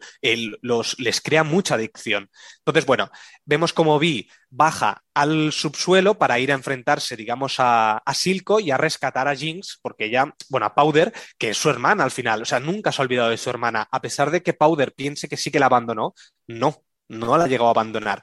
Y yo creo que aquí tenemos una historia muy interesante, que creo que es la única historia de amor, que No. es la relación entre, ¿no? ¿Cuál Hay más? dos, Ah, bueno, hay dos perdón, historias de sí, amor. sí. Mm. Sí, la de Jace y, y Melme- Melmedarda y, y esta. Bueno, para mí esta es la, la más bonita. A mí me encanta la, la relación de amor porque aparte no culmina, no culmina en una relación como podría ser la de, la de Jace y Mel. Eh, pero me parece la más bonita de todas y me parece que, que está hecha muy bien porque aparte empieza como muy sutil, muy... mm, Este amor que, que se puede sentir por alguien diferente a ti, pero que no sabes por qué te atrae, es como... eh, Está trabajada de una manera que, que puedes sentir lo que siente cada una. Sí, porque Sobre todo cuando entran al puticlub. Ay, sí. Bueno, que, que ahí es donde Vi se da cuenta que Caitlyn es lesbiana, ¿no? Porque Sí. la dice, "Mm, vale, ya, ya sé por dónde va. Pero está un poco representada como esta historia de dos personas que son de dos mundos totalmente diferentes, literalmente hablando, o sea, no de dos planetas, sino de una vive Mm, en, y, y es un poco como esto de Romeo y Julieta, ¿no? Son casi como dos personas que no deberían y no podrían estar juntas. Y como dices tú, es verdad que en esta primera temporada no se culmina este amor, pero que hay un- una atracción y un cariño mutuo que me imagino que la segunda temporada va a seguir desarrollándose todo esto porque te lo dejan, lo dejan abierto. Parece que sí que va a haber una continuación de esta historia de amor. Sí, sí. Bueno, tiene que, tiene que haber. Porque vamos, yo creo que es la, ma- la mejor historia de amor que hay en esta serie. Sí, pero ojo que antes de que pase la escena final de esta primera temporada, lo que habíamos acabado es que Bill la manda a tomar por culo. Le dice, tú y yo no podemos estar juntas y se separan. Lo que pasa es que después eh, Jinx las, las reúne otra vez, pero se reúnen de forma involuntaria. Sí, porque además esto que ya es más adelante, que es el capítulo además se llama Agua y aceite, y ella le dice, Ay, es que nosotros somos como el agua y el aceite, tenemos que estar separadas. Bueno, perdón, no le dice que, primero le dice como que Piltover y Zaun tienen que estar separados porque son como el agua y el aceite, son muy diferentes. Y entonces ella le pregunta, ¿y nosotras? Y le dice, somos agua y aceite, o algo así parecido. Sí, sí. No sé, me parece muy bonito cómo se va y además ya me he avanzado, pero hay una escena de la ducha donde está Ka- Caitlyn con la herida aquí que le está sangrando y ella está como llorando dentro de la ducha. Me parece muy poética esa escena. Me parece que está hecha eh, muy bonita porque además recuerda, o sea, tiene como los recuerdos de, de, de Vi. O sea, ahí ves el amor que siente por ella. Bueno, es que está muy bien hecho porque paralelamente vemos a Caitlyn en la ducha, que me pareció preciosa la imagen desde tiene, la cámara está en un picado, dijéramos, y, se enfoca desde ahí. Ella tiene, le chorrea el agua porque está en la ducha y paralelamente vemos a Vi que está bajo la lluvia también mojándose con el agua. Entonces me pareció muy simbólico todo eso y la verdad es que está curradilla ¿eh? esta historia de amor. Creo que mucho más currada que la otra, que es más típica, ¿no? Entre el científico y la del consejo, que bueno, eh, eh, está bien porque es interesante para la trama principal de Piltover, pero la historia en sí de amor no tiene demasiado interés, la verdad. Sí, a mí me pasó, pero luego te diré una cosa de esa, relación que me gustó mucho. Pero bueno, si quieres, acabamos con esta relación de ellas dos, porque al final bajan al subsuelo, digamos, Vi quiere, quiere rescatar a, su hermana y se pelea con, la, la secuaz de Silco, que la hiere de muerte y conocemos el subsuelo, subsuelo. Y aquí me parece otra escena de guion que me parece magistral, que es cuando aparece un personaje que hemos visto antes del salto temporal, que es este chico con gafas que Bander había salvado. Lo había salvado de, los, de, estos villanos que aparecían en la primera, antes del salto temporal. ¿Por qué me parece brillante? Porque nos lo están hilando toda la historia. Aquí vemos como todas las historias se están entrelazando y Caitlin confía en este, en, este, en este, personaje que está drogadísimo total, que le explica también eso, de que, que aquí viven la gente eh, mm, en la inmundicia total, en la pobreza absoluta. y, cómo le salvan a, a Vi eh, y la capturan, si no me equivoco. ¿La capturan aquí? Bueno, creo que la capturan, que es cuando después ya se reunirá con Jinx. si quieres, la parte de Jinx y Bill hablamos en, cuando hablemos de la evolución de Jinx. ¿Te parece? y así ya acabamos la historia de amor de, ellas dos. es que es difícil, ¿eh? ¿eh? O sea, explicar esta serie tiene tantas tramas y tan hiladas entre ellas que, es difícil. Exacto. Entonces, bueno, tenemos a Jinx que después de este salto temporal aparece en una de las mejores escenas que yo, que yo he visto de la serie. Eh, después de que haya habido un conflicto entre los Firelights, que luego veremos quiénes son, y los, secuaces de Silco. Entonces, eh, aquí hay como una pelea que conocemos a los Flyer, Lights y vemos como Jinx aparece como entre, entre la neblina y vemos los zapatos que parecen unos zapatos así como de payaso. Vemos cómo va pasando hacia adelante, aparece ahí con una cara ya de adulta, porque ya la habíamos visto solamente de niña, y ve y se enfrenta a, a una primera villana y ve la cara de Vi, como si fuera, como si ella pensara que era ella. Y después de darse cuenta de que no es o sospecha que no es, le pega un tiro, sin, sin, mediar nada. O sea, ya vemos la crudeza en que se ha convertido Jinx.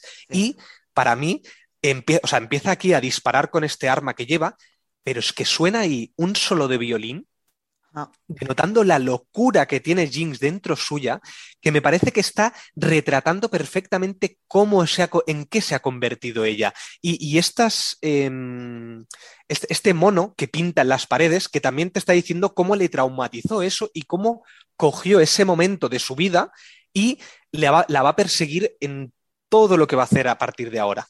Sí, vemos que hace cosas muy extrañas. Bueno, de hecho, tiene los cadáveres de sus dos amigos ahí con ella en el sitio donde bueno, vive. no, cadáveres no. Tiene, tiene, la, tiene, no, cadáver no, pero tiene lo que es, los ha dibujado, o sea, los ha hecho con, algo, ¿sabes? Con... Bueno, sí, me refería, o sea, no el cadáver auténtico, sino, bueno, pero que los tiene ahí que, y que le hablan, ¿no? Hacen muñecos, exacto, que los hacen muñecos. Y oye voces, entonces sí, es que vemos que está muy mal, o sea, que le afectó muchísimo aquello, sí, sí. Sí, porque es eso, tiene una bipolaridad ella. Aquí, como te has dicho antes, ya estaba mal, pero este hecho la traumatizó tanto que le ha sacado toda esta, toda esta locura que tenía dentro. Y cómo, y cómo le persiguen los recuerdos de Milo y de Clagor, le persiguen aquí constantemente y cómo eh, visualmente vemos estos símbolos que hay como que eh, te ponen en pantalla cada vez que te ponen en el punto de vista de ella, que está loca literalmente. Es que no para de ver cosas raras. Bueno, a mí la palabra loco no me gusta, ¿eh? pero bueno. es muy bueno. está, desatando su locura, mejor dicho, porque está eh, desatando. Me gustaría un momento profundizar en el personaje de Jinx, esta falta de identidad propia que tiene, porque al fin y al cabo, cuando ella comete atrocidades es porque oye estas voces que le dicen que lo haga, pero ella misma no es la que quiere hacerlo. Supongo que cuando dices la historia de Jinx ya podemos ir desarrollándola hasta el final de todo, ¿no? Vale. Sí, sí. Pues lo que vemos durante estos seis capítulos es como ella tiene una lucha interna con estas voces. O sea, ella no quiere hacer según qué cosas, pero al final estas voces la convencen para hacerlo. Y me pareció brutal, pero brutal, como al final cuando tiene a Caitlyn y a Vi secuestradas y a Silco y en la, en la cena, en la mesa, que ya tiene porque me pareció súper simbólico, tiene una mesa, hay una mesa, una silla, perdón, con el nombre de Powder y otra con el nombre de Jinx. Y tiene que decidir dónde sentarse. Ahí está luchando, o sea, tiene una lucha interior sobre su propia identidad que tiene que decidirse de una vez por todas hacia cuál va. Y al final vemos que abraza a la personalidad de Jinx. Y me, o sea, cuando, cuando te lo juro, cuando vi lo de las sillas con los nombres, me pareció, dije, chapó, chapó a quien haya pensado esto, porque es el, momento en el que tenía que acabar, el momento álgido en el que tenía que acabar la historia de Jinx, que era hacia dónde iba a decantarse, hacia una o hacia la otra, pero esta, esta situación nos la tenían que resolver antes de que acabara la temporada y que ella se decantara por una de las dos. No podían mantener esta situación de mm, con uno con otro, me voy con mi hermana, no me voy con mi hermana eternamente. Tenían que solucionarlo. Y la verdad es que creo que la manera de solucionarlo eh, está muy bien llevada a la pantalla. Narrativamente es muy bonito y muy, muy especial como nos lo muestran. Esa escena me parece de lo mejor de toda la serie. Cómo está puesto, eso lo que tú has dicho, la mesa está montada, que ahí están los muñecos de, Milo y de Clagor al lado del de Powder. Luego tenemos en contraste, tenemos a Vi en una punta y tenemos a Silco en la otra punta. Toda la escenografía que está puesta ahí me parece que transmite muchísimo. Pero para mí lo mejor de esa escena es cuando pone en medio de la mesa, pone la bandeja y tú en ese momento, eh, claro, piensas, vamos a ver, esta tía eh, eh, se, le ha ido completamente la olla. Bueno, ¿Qué va a haber puesto ahí? Piensas lo que está pensando Vi, porque Vi está pensando, claro, porque le dice, si no nos entiende, le dice a mm. Vi, antes he ido a hacerle una visita a tu novia o a tu, a tu amiguita, no sé cómo se refiere a Caitlyn. Mm. Y, y cuando saqué la bandeja dices, está la cabeza de Caitlyn ahí, ¿sabes? Eh, yo creo que todo el mundo piensa eso. Está muy bien hecho. Porque es lo que está pensando Vi también. Entonces, cuando ella destapa la bandeja y vemos que simplemente está la fera azul, eh, ella misma dice, oye, que no estoy tan loca. Porque, claro, ella sabe que, su hermana está pensando que estaría la cabeza de la otra ahí, ¿no? Pero sí, sí, qué momento. Ahí es brutal, es un momentazo. Madre mía, a ver qué saca ahora ahí, sí, sí. Y es verdad ¿eh? lo que has dicho tú, lo que has apuntado tú, que está su hermana en una punta de la mesa y Silco en la otra. son todo el rato bipolaridades. Todo el rato es o un extremo o el otro. O soy Powder o soy Jinx. O me voy con mi hermana o me voy con, con Silco. No hay un término medio porque en el término medio es donde ha estado durante todos esos seis capítulos. Se tiene que decantar por uno de los dos. Además, debajo de la bandeja que está puesta la gema, está encima de un pastelito, que es lo que le dice, Vi le dice constantemente a, a Caitlyn, que además me parece un mote muy perfecto, porque es una burla, pero a la, vez es, una, es un, mote cariñoso, que se lo ha puesto cuando salían del, del puticlub, porque creo que alguien le llamaba pastelito, no sé, bueno, no sé por qué se lo ponen, pero que me parece que está muy bien hecho. No, sé, me, gusta mucho la relación entre ellas dos. A mí no me pegó para nada con el personaje de Vi que le llamara a la otra pastelito, pensé, a ver, no sé. Pero es como irónico. Sí, pero le dice, la otra le pregunta, ¿pero por qué me llamas pastelito? Y le dice, porque eres muy dulce o algo así. Pensé, ay, por favor, no sé. a, mí a mí es que me encanta eso. a mí no me pegó con el personaje de Dee que le llamara a la otra pastelito, pero bueno. Entonces, si quieres, aprovechando en la historia de Jinx, que tenemos, para, para mí tiene dos grandes eh, amores o relaciones que son la de con Vi, que ya le hemos hablado, que como después de salir de la cárcel, eh, Vi baja al subsuelo a buscar una serie de cosas y quien es el, jefe en ese momento, que es Silco, se ha convertido en su padre. Entonces tiene como esta relación de me quedo con mi padre adoptivo o me voy con mi hermana. Tiene esta dicotomía que tú has dicho mm. y, cómo no sabe qué hacer en ese momento, porque sabe que Silco le ha mentido o, piensa que le ha mentido porque teníamos a... porque se supone que Vi sí que...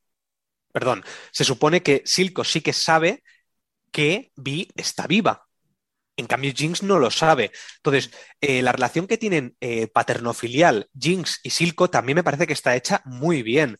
Cómo él la defiende a muerte. Veremos a lo largo de estos seis capítulos, veremos cómo Silco la tiene como una niña mimada y da igual lo que haga, lo que provoque, que la va a cuidar, o sea, se la quiere como una hija.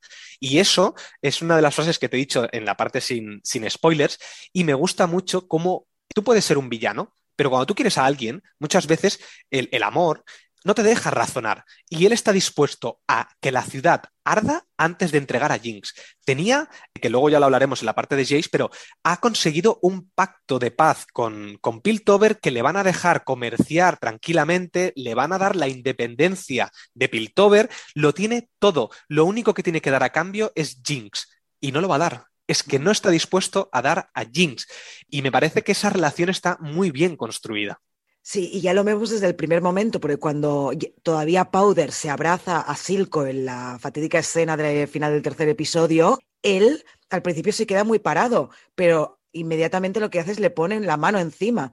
O sea, ya vemos que este personaje ha aceptado a Powder barra Jinx, la abraza y entonces a partir de ahí vemos eso, ¿no? Que se desarrolla una bonita relación paterno-filial. Incluso cuando los demás, sus súbditos, los de Silco, le dicen, oye, que esta tía es una lianta, que esta tía solo nos trae problemas, como la... Es que no sé cómo se... No me acuerdo cómo se llama el personaje, esta tía tan desagradable, la del brazo. Sí, que sí, que esta se convertirá, yo creo, en la futura líder de, de Zaun. ¿Cómo se llama? ¿Es, ¿Es Benka o Sibenka?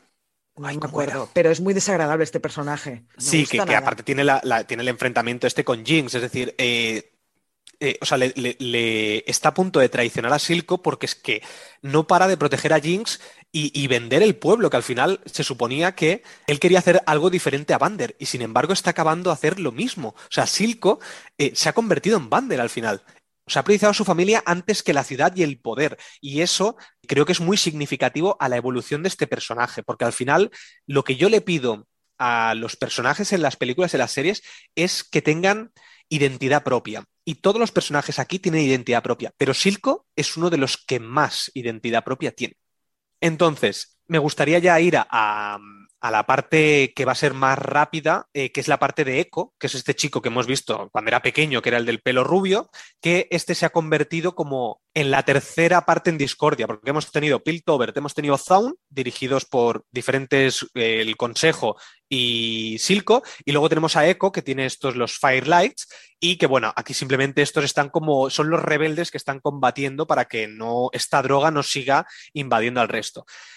Pero ¿por qué destaco la historia de Echo? Porque me parece que el diseño de Echo es el más bonito de todos. No sé, me encanta cómo está diseñado él, entero, el pelo, el, patinete este volador que tiene. Mm. Todo lo que es el diseño artístico de él me parece brillantísimo. Bueno, y para mí Echo protagoniza una de las escenas más espectaculares de la primera temporada, que es la lucha en el puente contra Jinx. Exacto. Eso es. ahí va, ahí va. Sí, sí, sí. Es impresionante. no solo lo que significa, ¿no? Que ahí vemos otra vez reflejada la lucha interna de Jinx, porque no, ahí podría haberse cargado a Vi perfectamente. Se la podría haber cargado perfectamente y no lo hace. Y no lo hace. Y entonces al final se enfrenta con Echo. Y la mm. lucha que tienen los dos es impresionante. A nivel visual es perfecta. Sí, sí, es lo que, te, lo que hablábamos en la parte sin spoilers. Las peleas a mí es una cosa que no me gusta en lo que es la animación. Normalmente me cuesta mucho ver las peleas, me, sobran bastante, es como lo que menos interesante me parece. Pero es que aquí, esta pelea que has dicho del puente entre Echo y Jinx tiene un peso emocional increíble, porque como tú has dicho, hay un, eh, nos ponen en, en, montaje, porque además el montaje en esta serie está muy bien desarrollado, vemos el montaje en paralelo cuando luchan cuando son niños, cuando luchan cuando son adultos. Y claro, tú ves como Echo ve, no es, que lo vea directamente, pero tú ves eh, eh, como está Jinx y de repente se convierte en Powder. Y ves la cara de cuando era una niña así con el sombrero. No sé, te transmite tanto en ese momento decir, joder, ¿cómo, ¿cómo han llegado a este punto de estar peleando a muerte cuando eran amigos cuando eran amigos de pequeños. Entonces, está, eh, la animación en esta escena para mí es la mejor de toda la, de toda la serie. ¿Cómo está hecho? El peso, el peso emocional que hay, la narrativa de la pelea. Lo único que me sobra es el final, porque al final ninguno de los dos muere. Para mí, uno de los dos, en este caso Echo, debería haber muerto para que emocionalmente fuera más peso, porque al final los dos acaban vivos, digamos. Sí que Jinx acaba peor porque se suelta la bomba, además, suelta una bomba ahí que, me parece también eh, se ha rendido. Se ha rendido mm. y en vez de, abandonar lo que hace es suicidarse, porque se quiere suicidar. Sí. Sí, pero yo creo que no matan a Echo en ese momento porque además dices, bueno, es un personaje muy secundario, se lo podrían haber cargado perfectamente, pero yo creo que en la segunda temporada Echo va a tener un papel muy importante junto al... Joder, es que al final voy a tener que decir el nombre. El del consejo que han, que han expulsado. Sí, sí. Entonces yo creo que va a tener un papel muy importante y por eso no se lo cargan en esa escena, ¿eh? No, y yo, y yo encantado de que no se lo carguen, ¿eh? porque me encanta este personaje. Me parece que está diseñado de una manera muy, muy, muy. que, te hace molar, que digas, este tío mola, ¿sabes? En fin, eh, entonces dejo la parte de, Eco. Bueno, acabamos con la parte de Eco, que es que se junta Heimerdinger, como tú has dicho, y yo creo que se va a convertir en su, en su aprendiz y van a desarrollar. Sí, exacto.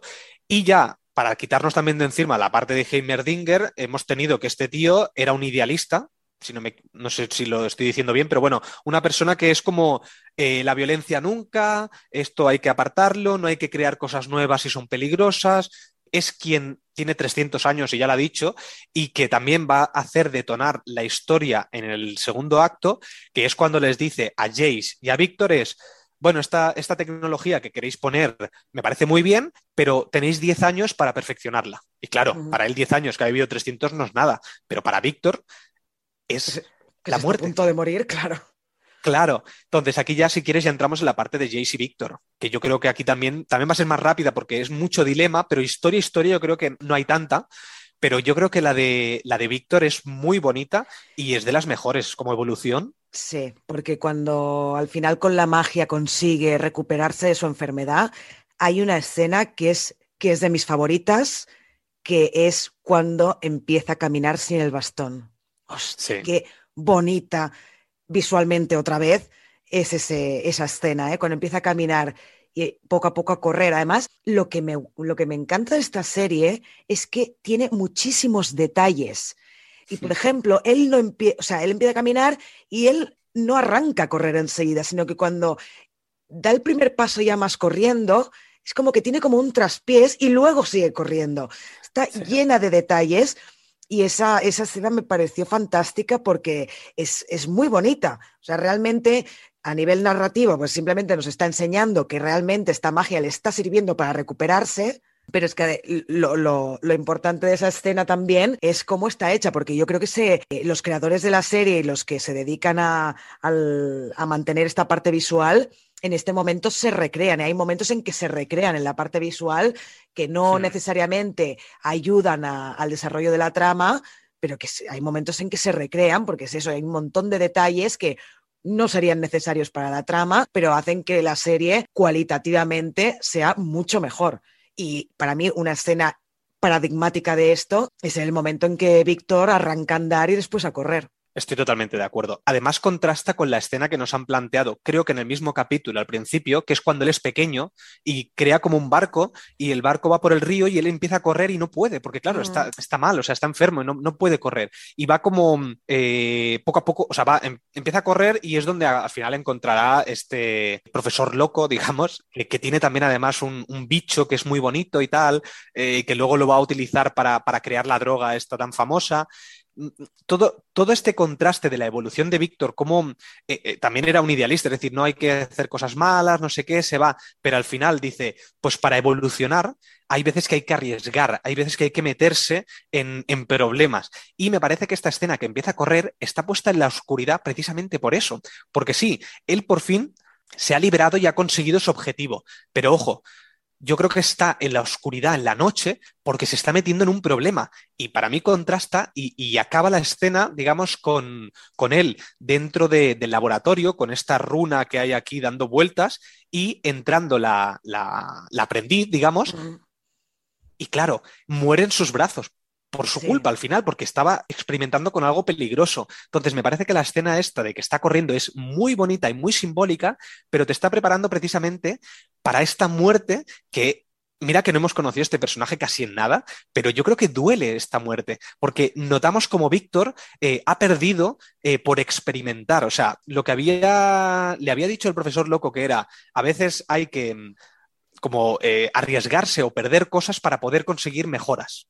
No sé, me parece que toda la evolución de él está muy bien. Hay una frase muy bonita que es, los que más brillan son los que más pronto arden o los que más pronto se queman y, Hmm. que se la dice además creo que es a Víctor y, y me parece muy notable por esto, ¿no? Por, por, lo que le pasa a este personaje que no es un, no es un personaje malvado, quizá un pelín egoísta y al final se da cuenta de que ha, ha, matado a esta chica, que además es lo que dices tú, casi no la conocemos, pero nos duele porque lo han hecho muy bien en el guion, porque previamente a la escena, en voz en off, teníamos que iba leyendo esta carta que le iba a entregar a, a, Víctor y por eso nos importa más este personaje, empatizamos más con él, porque ya nos, nos lo están metiendo en la cabeza y al final Víctor se siente culpable por todo lo que ha hecho porque sabe que la ha cagado. Pero claro, es una decisión muy difícil, ¿no? Decir, yo me puedo salvar, yo me puedo cuida, eh, curar, perdón, pero a cambio de qué? Pero claro, ¿qué haríamos cada uno de nosotros si estuviéramos en esa posición, no? Yo creo que haría lo mismo que Víctor. Sí, sí, no, y, es lo que tú has dicho antes, hay conflictos éticos en toda esta parte del consejo de Piltover, con todo Víctor, Jace, esta... Mmm, es constante el conflicto ético que tienen. Entonces, me gustaría pasar a Jace, ¿vale? Porque tienen, Víctor y Jace al final están como en paralelo, son amigos, son compañeros y son los que al final desarrollan esta tecnología. A mí Jace es un personaje que no, no, no me gusta, o sea, me gusta mucho cómo está desarrollado porque está muy bien a nivel de guion y de historia, pero el personaje me molesta bastante. A mí también. En, en, todos sus aspectos, primero cuando es el típico científico joven que quiere todo para allá y que no se puede esperar, ¿no? Lo que has dicho tú, los 10 años, y después el cambio que hace cuando lo meten en el consejo, que, que va de listo, echa al otro, ¿no? Porque es él el que, el que inicia esta moción de censura del otro y lo echa. Y, mm. y la verdad es que es un personaje que me molesta muchísimo. Al final se redime un poco, en mi opinión, cuando intenta tener este acuerdo de paz con Silco, pero a lo largo de todo de toda la primera temporada es un tipo que me ha molestado bastante. No sé si opinas lo mismo. Sí, y precisamente por lo que tú dices, al final es un, es un pelele, lo están manipulando a él. Él no toma decisiones por sí mismo. Al final siempre las decisiones que toma son porque alguien le ha comido la olla. Eh, sea eh, Heimerdinger, sea Melmedarda, sea la madre de Melmedarda, sea Víctor, cualquiera le está diciendo lo que tiene que hacer. Ojo, él tiene los dilemas morales, pero las decisiones no las acaba de tomar, se las están todo el rato diciendo lo que tiene que hacer. La única decisión que yo creo que él toma en toda la serie es cuando baja al subsuelo con Vi, que están peleando ahí con la gente, y mata sin querer a un niño. En ese momento, yo creo que él sí que dice, hostia, me he dado cuenta de que la guerra no es lo más necesario o lo... O, la solución, porque la guerra es dura, la guerra no es eh, tan fácil. Y entonces, claro, al matar a un niño, mmm, es como que dice, vale, ya no quiero la guerra. Claro, y es y luego... cuando ya pacta con Silco. Exacto, pero todo lo anterior dices, pero bueno, tú eres tonto, es eso, no, no, no, no, no tienes capa no tienes capacidad de pensamiento propio, porque cada vez que, es eso lo que dices tú, cada vez que hace algo, o sea, cuando baja a iniciar esta guerra con los del subsuelo, yo pensé, bueno, tú eres o eres muy ingenuo y, no, no, puedes, no tienes la capacidad de prever lo que va a pasar, que es que va a morir un montón de gente inútilmente, o es que, no sé, chico, espabila un poco. No sé si es que, claro, yo no sé qué edad tiene este personaje. Al, al resto sí que más o menos los puedo, eh, los puedo meter en alguna franja de edad. A este no, pero me parece que es un tío eso muy influenciable que es incapaz de darse cuenta por sí mismo de cuáles son las decisiones correctas y cuáles no. Que luego le tiene que pasar algo tan heavy como que, vale, sin querer, pero que mate a un niño. Y es, vale, a partir de ahí cuando ya empieza a pensar por él mismo. Pero antes de ese momento, cómo le comen la olla a todo Dios, es como, bueno, pues sigue así a ver qué pasa. Porque además ahí vi, cuando, cuando mata al niño, le dice, ¿tú no querías derrotar a Silco? ¿Te piensas que un niño muerto es un problema? Cada día están muriendo un montón Claro, de niños. O sea, claro. me, me gusta mucho además el personaje de Vi, porque creo que es el más coherente consigo mismo.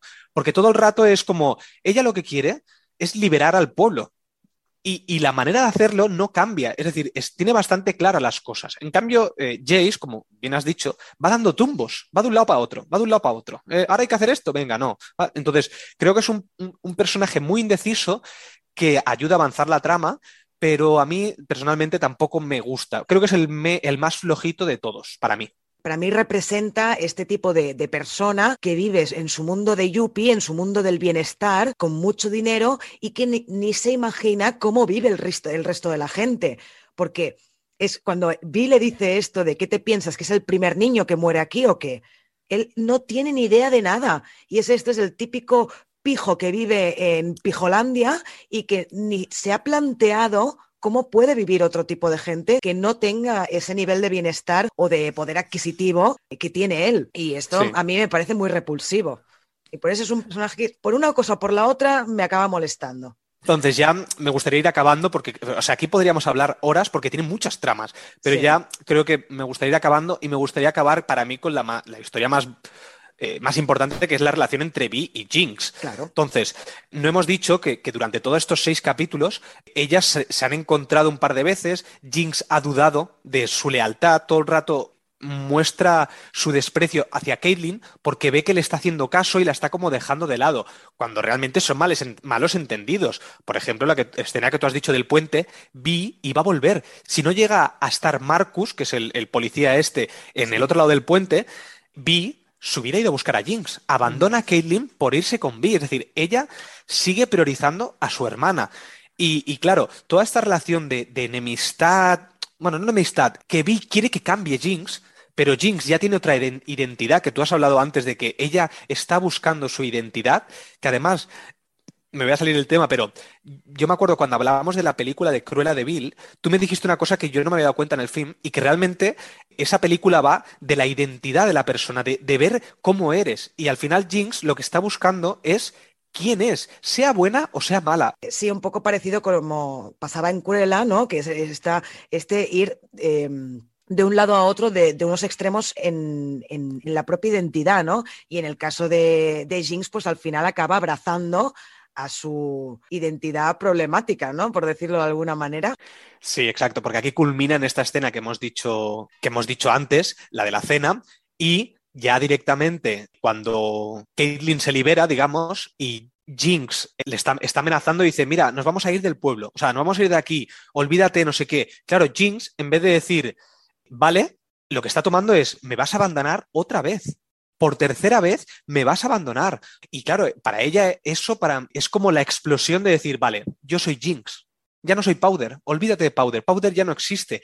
¿Y qué es lo que hace? Pues sacar lo más fuerte de Jinx, que es la destrucción. Sí, pero espérate, porque antes de esto mata a Silco, que esto es muy significativo. Ay, sí, perdón, sí, es cierto. Claro, mata a Silco y yo creo que es una manera en que nos han dicho, es que la personalidad de Jinx no depende de Silco, no depende de que esté bajo las órdenes de Silco, sino que es de ella misma, de que ya hemos visto en los primeros tres capítulos que no estaba muy fina de la azotea, que después le pasa algo muy traumático que hace que esta personalidad explote y salga, pero es que no depende de Silco. O sea, nos lo deja muy claro, porque ella acaba matando a Silco y es después de matar a Silco cuando se sienta en la silla de Jinx, no antes.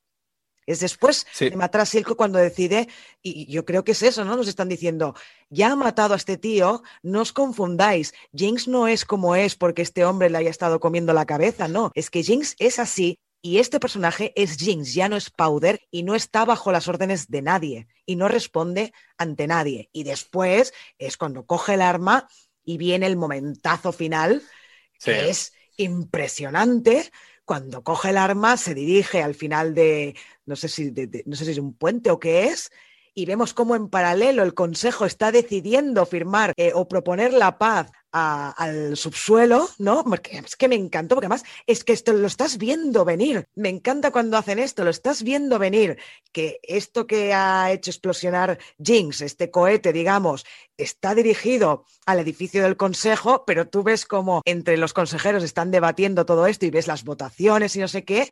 Está hecho tan bien a nivel de montaje que es para levantarse del sofá y aplaudirla al, televisor, ¿eh? ¿Y, cómo ves que se acerca la bomba? ¿Cómo ves la luna de fondo? No sé, es que es tan bonita, cómo está hecha toda esa escena, es que es lo que tú has dicho, es increíble, las votaciones, cada uno votando, sí, sí, sí, parece que la paz va a venir, pero el montaje te está diciendo, la paz no, va a venir, es que no va a llegar. Y ves como, a mí me encanta un momento que la bomba llega, vemos como la nuca de, Mel y vemos como la, bomba se, refleja en el espejo como con una cara porque además este arma es muy característica de Jinx en el, Mm. en el videojuego. Es Mm. este que es como una especie de tiburón que tiene aquí en el hombro. Y cómo llega la bomba y va a explotar, porque al final no sé, si- no sé si vemos si explota o no, pero bueno, Sí, imaginemos que sí que lo vemos. Lo que pasa ¿Sí? es que nos lo anuncian porque, como dices, que se ve el cogote de, de esta mujer, se ilumina. Sabemos que la sala se ilumina y entonces entra la bomba. Es que es buenísimo. Es, un final apoteósico. Y Sí, además sí, sí. también entre, en- entre estas dos cosas hay otra tercera imagen que es la cara de, de Vi y de Kathleen, que Kathleen es, porque claro, la madre de Kathleen está ahí metida, es parte de es una, Mm, es una las del consejo. Y ves con no se oye, pero hace no con la boca y Vi lo está flipando. Entonces tenemos estas tres escenas que se van intercalando en el montaje hasta que finalmente entra la bomba del consejo y explota. Y ahí se acaba la primera temporada. Y dices, vale, ahora dos añitos a esperar. Sublime. O sea, es que voy a volver a lo mismo del principio, pero me parece que esta, esta serie es maravillosa. Yo le puse un 10. Luego, antes de ponerme la segunda temporada, le bajé un 9 porque habían cositas que no me cuadraban. Pero después la volví a ver y le he vuelto a poner un 10. ¿Por qué? Porque he visto que las cositas que me fallaban eran por mi falta de atención, que, me- que no me había enterado de algunas cosas, y después digo, coño, pero si me lo están explicando todo. O sea, no sé, me parece que, que- que es, es muy, muy, muy buena y te juro que es- este podcast va a quedar grabado. De aquí dos años, de aquí cuatro años, de aquí cinco, seis años, esta saga, si consiguen que la segunda temporada esté a la altura de esta, se va a convertir en una saga increíble. Además, te puedo decir que los despachos ahora mismo deben estar frotándose y picando a puertas para decir, por favor, queremos llevar esto a, a acción real.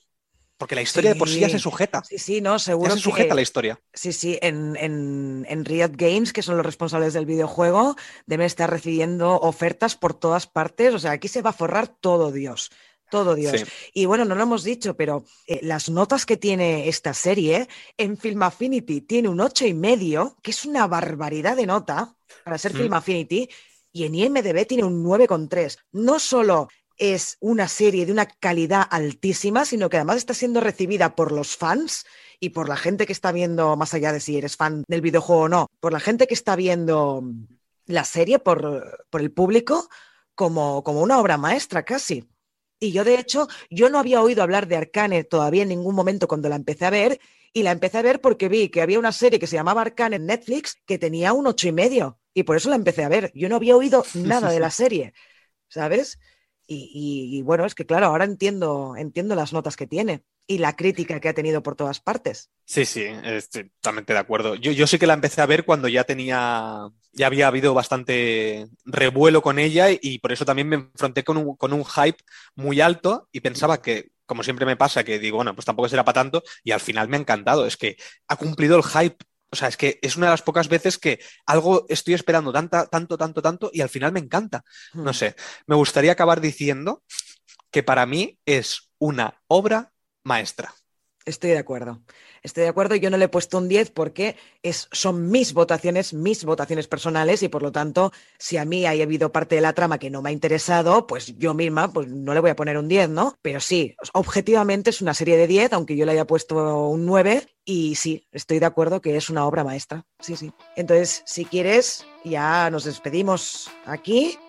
Como siempre, esperamos que tengáis una muy feliz semana y nos escuchamos en el siguiente episodio. Que vaya muy bien. Adiós, que vaya muy bien.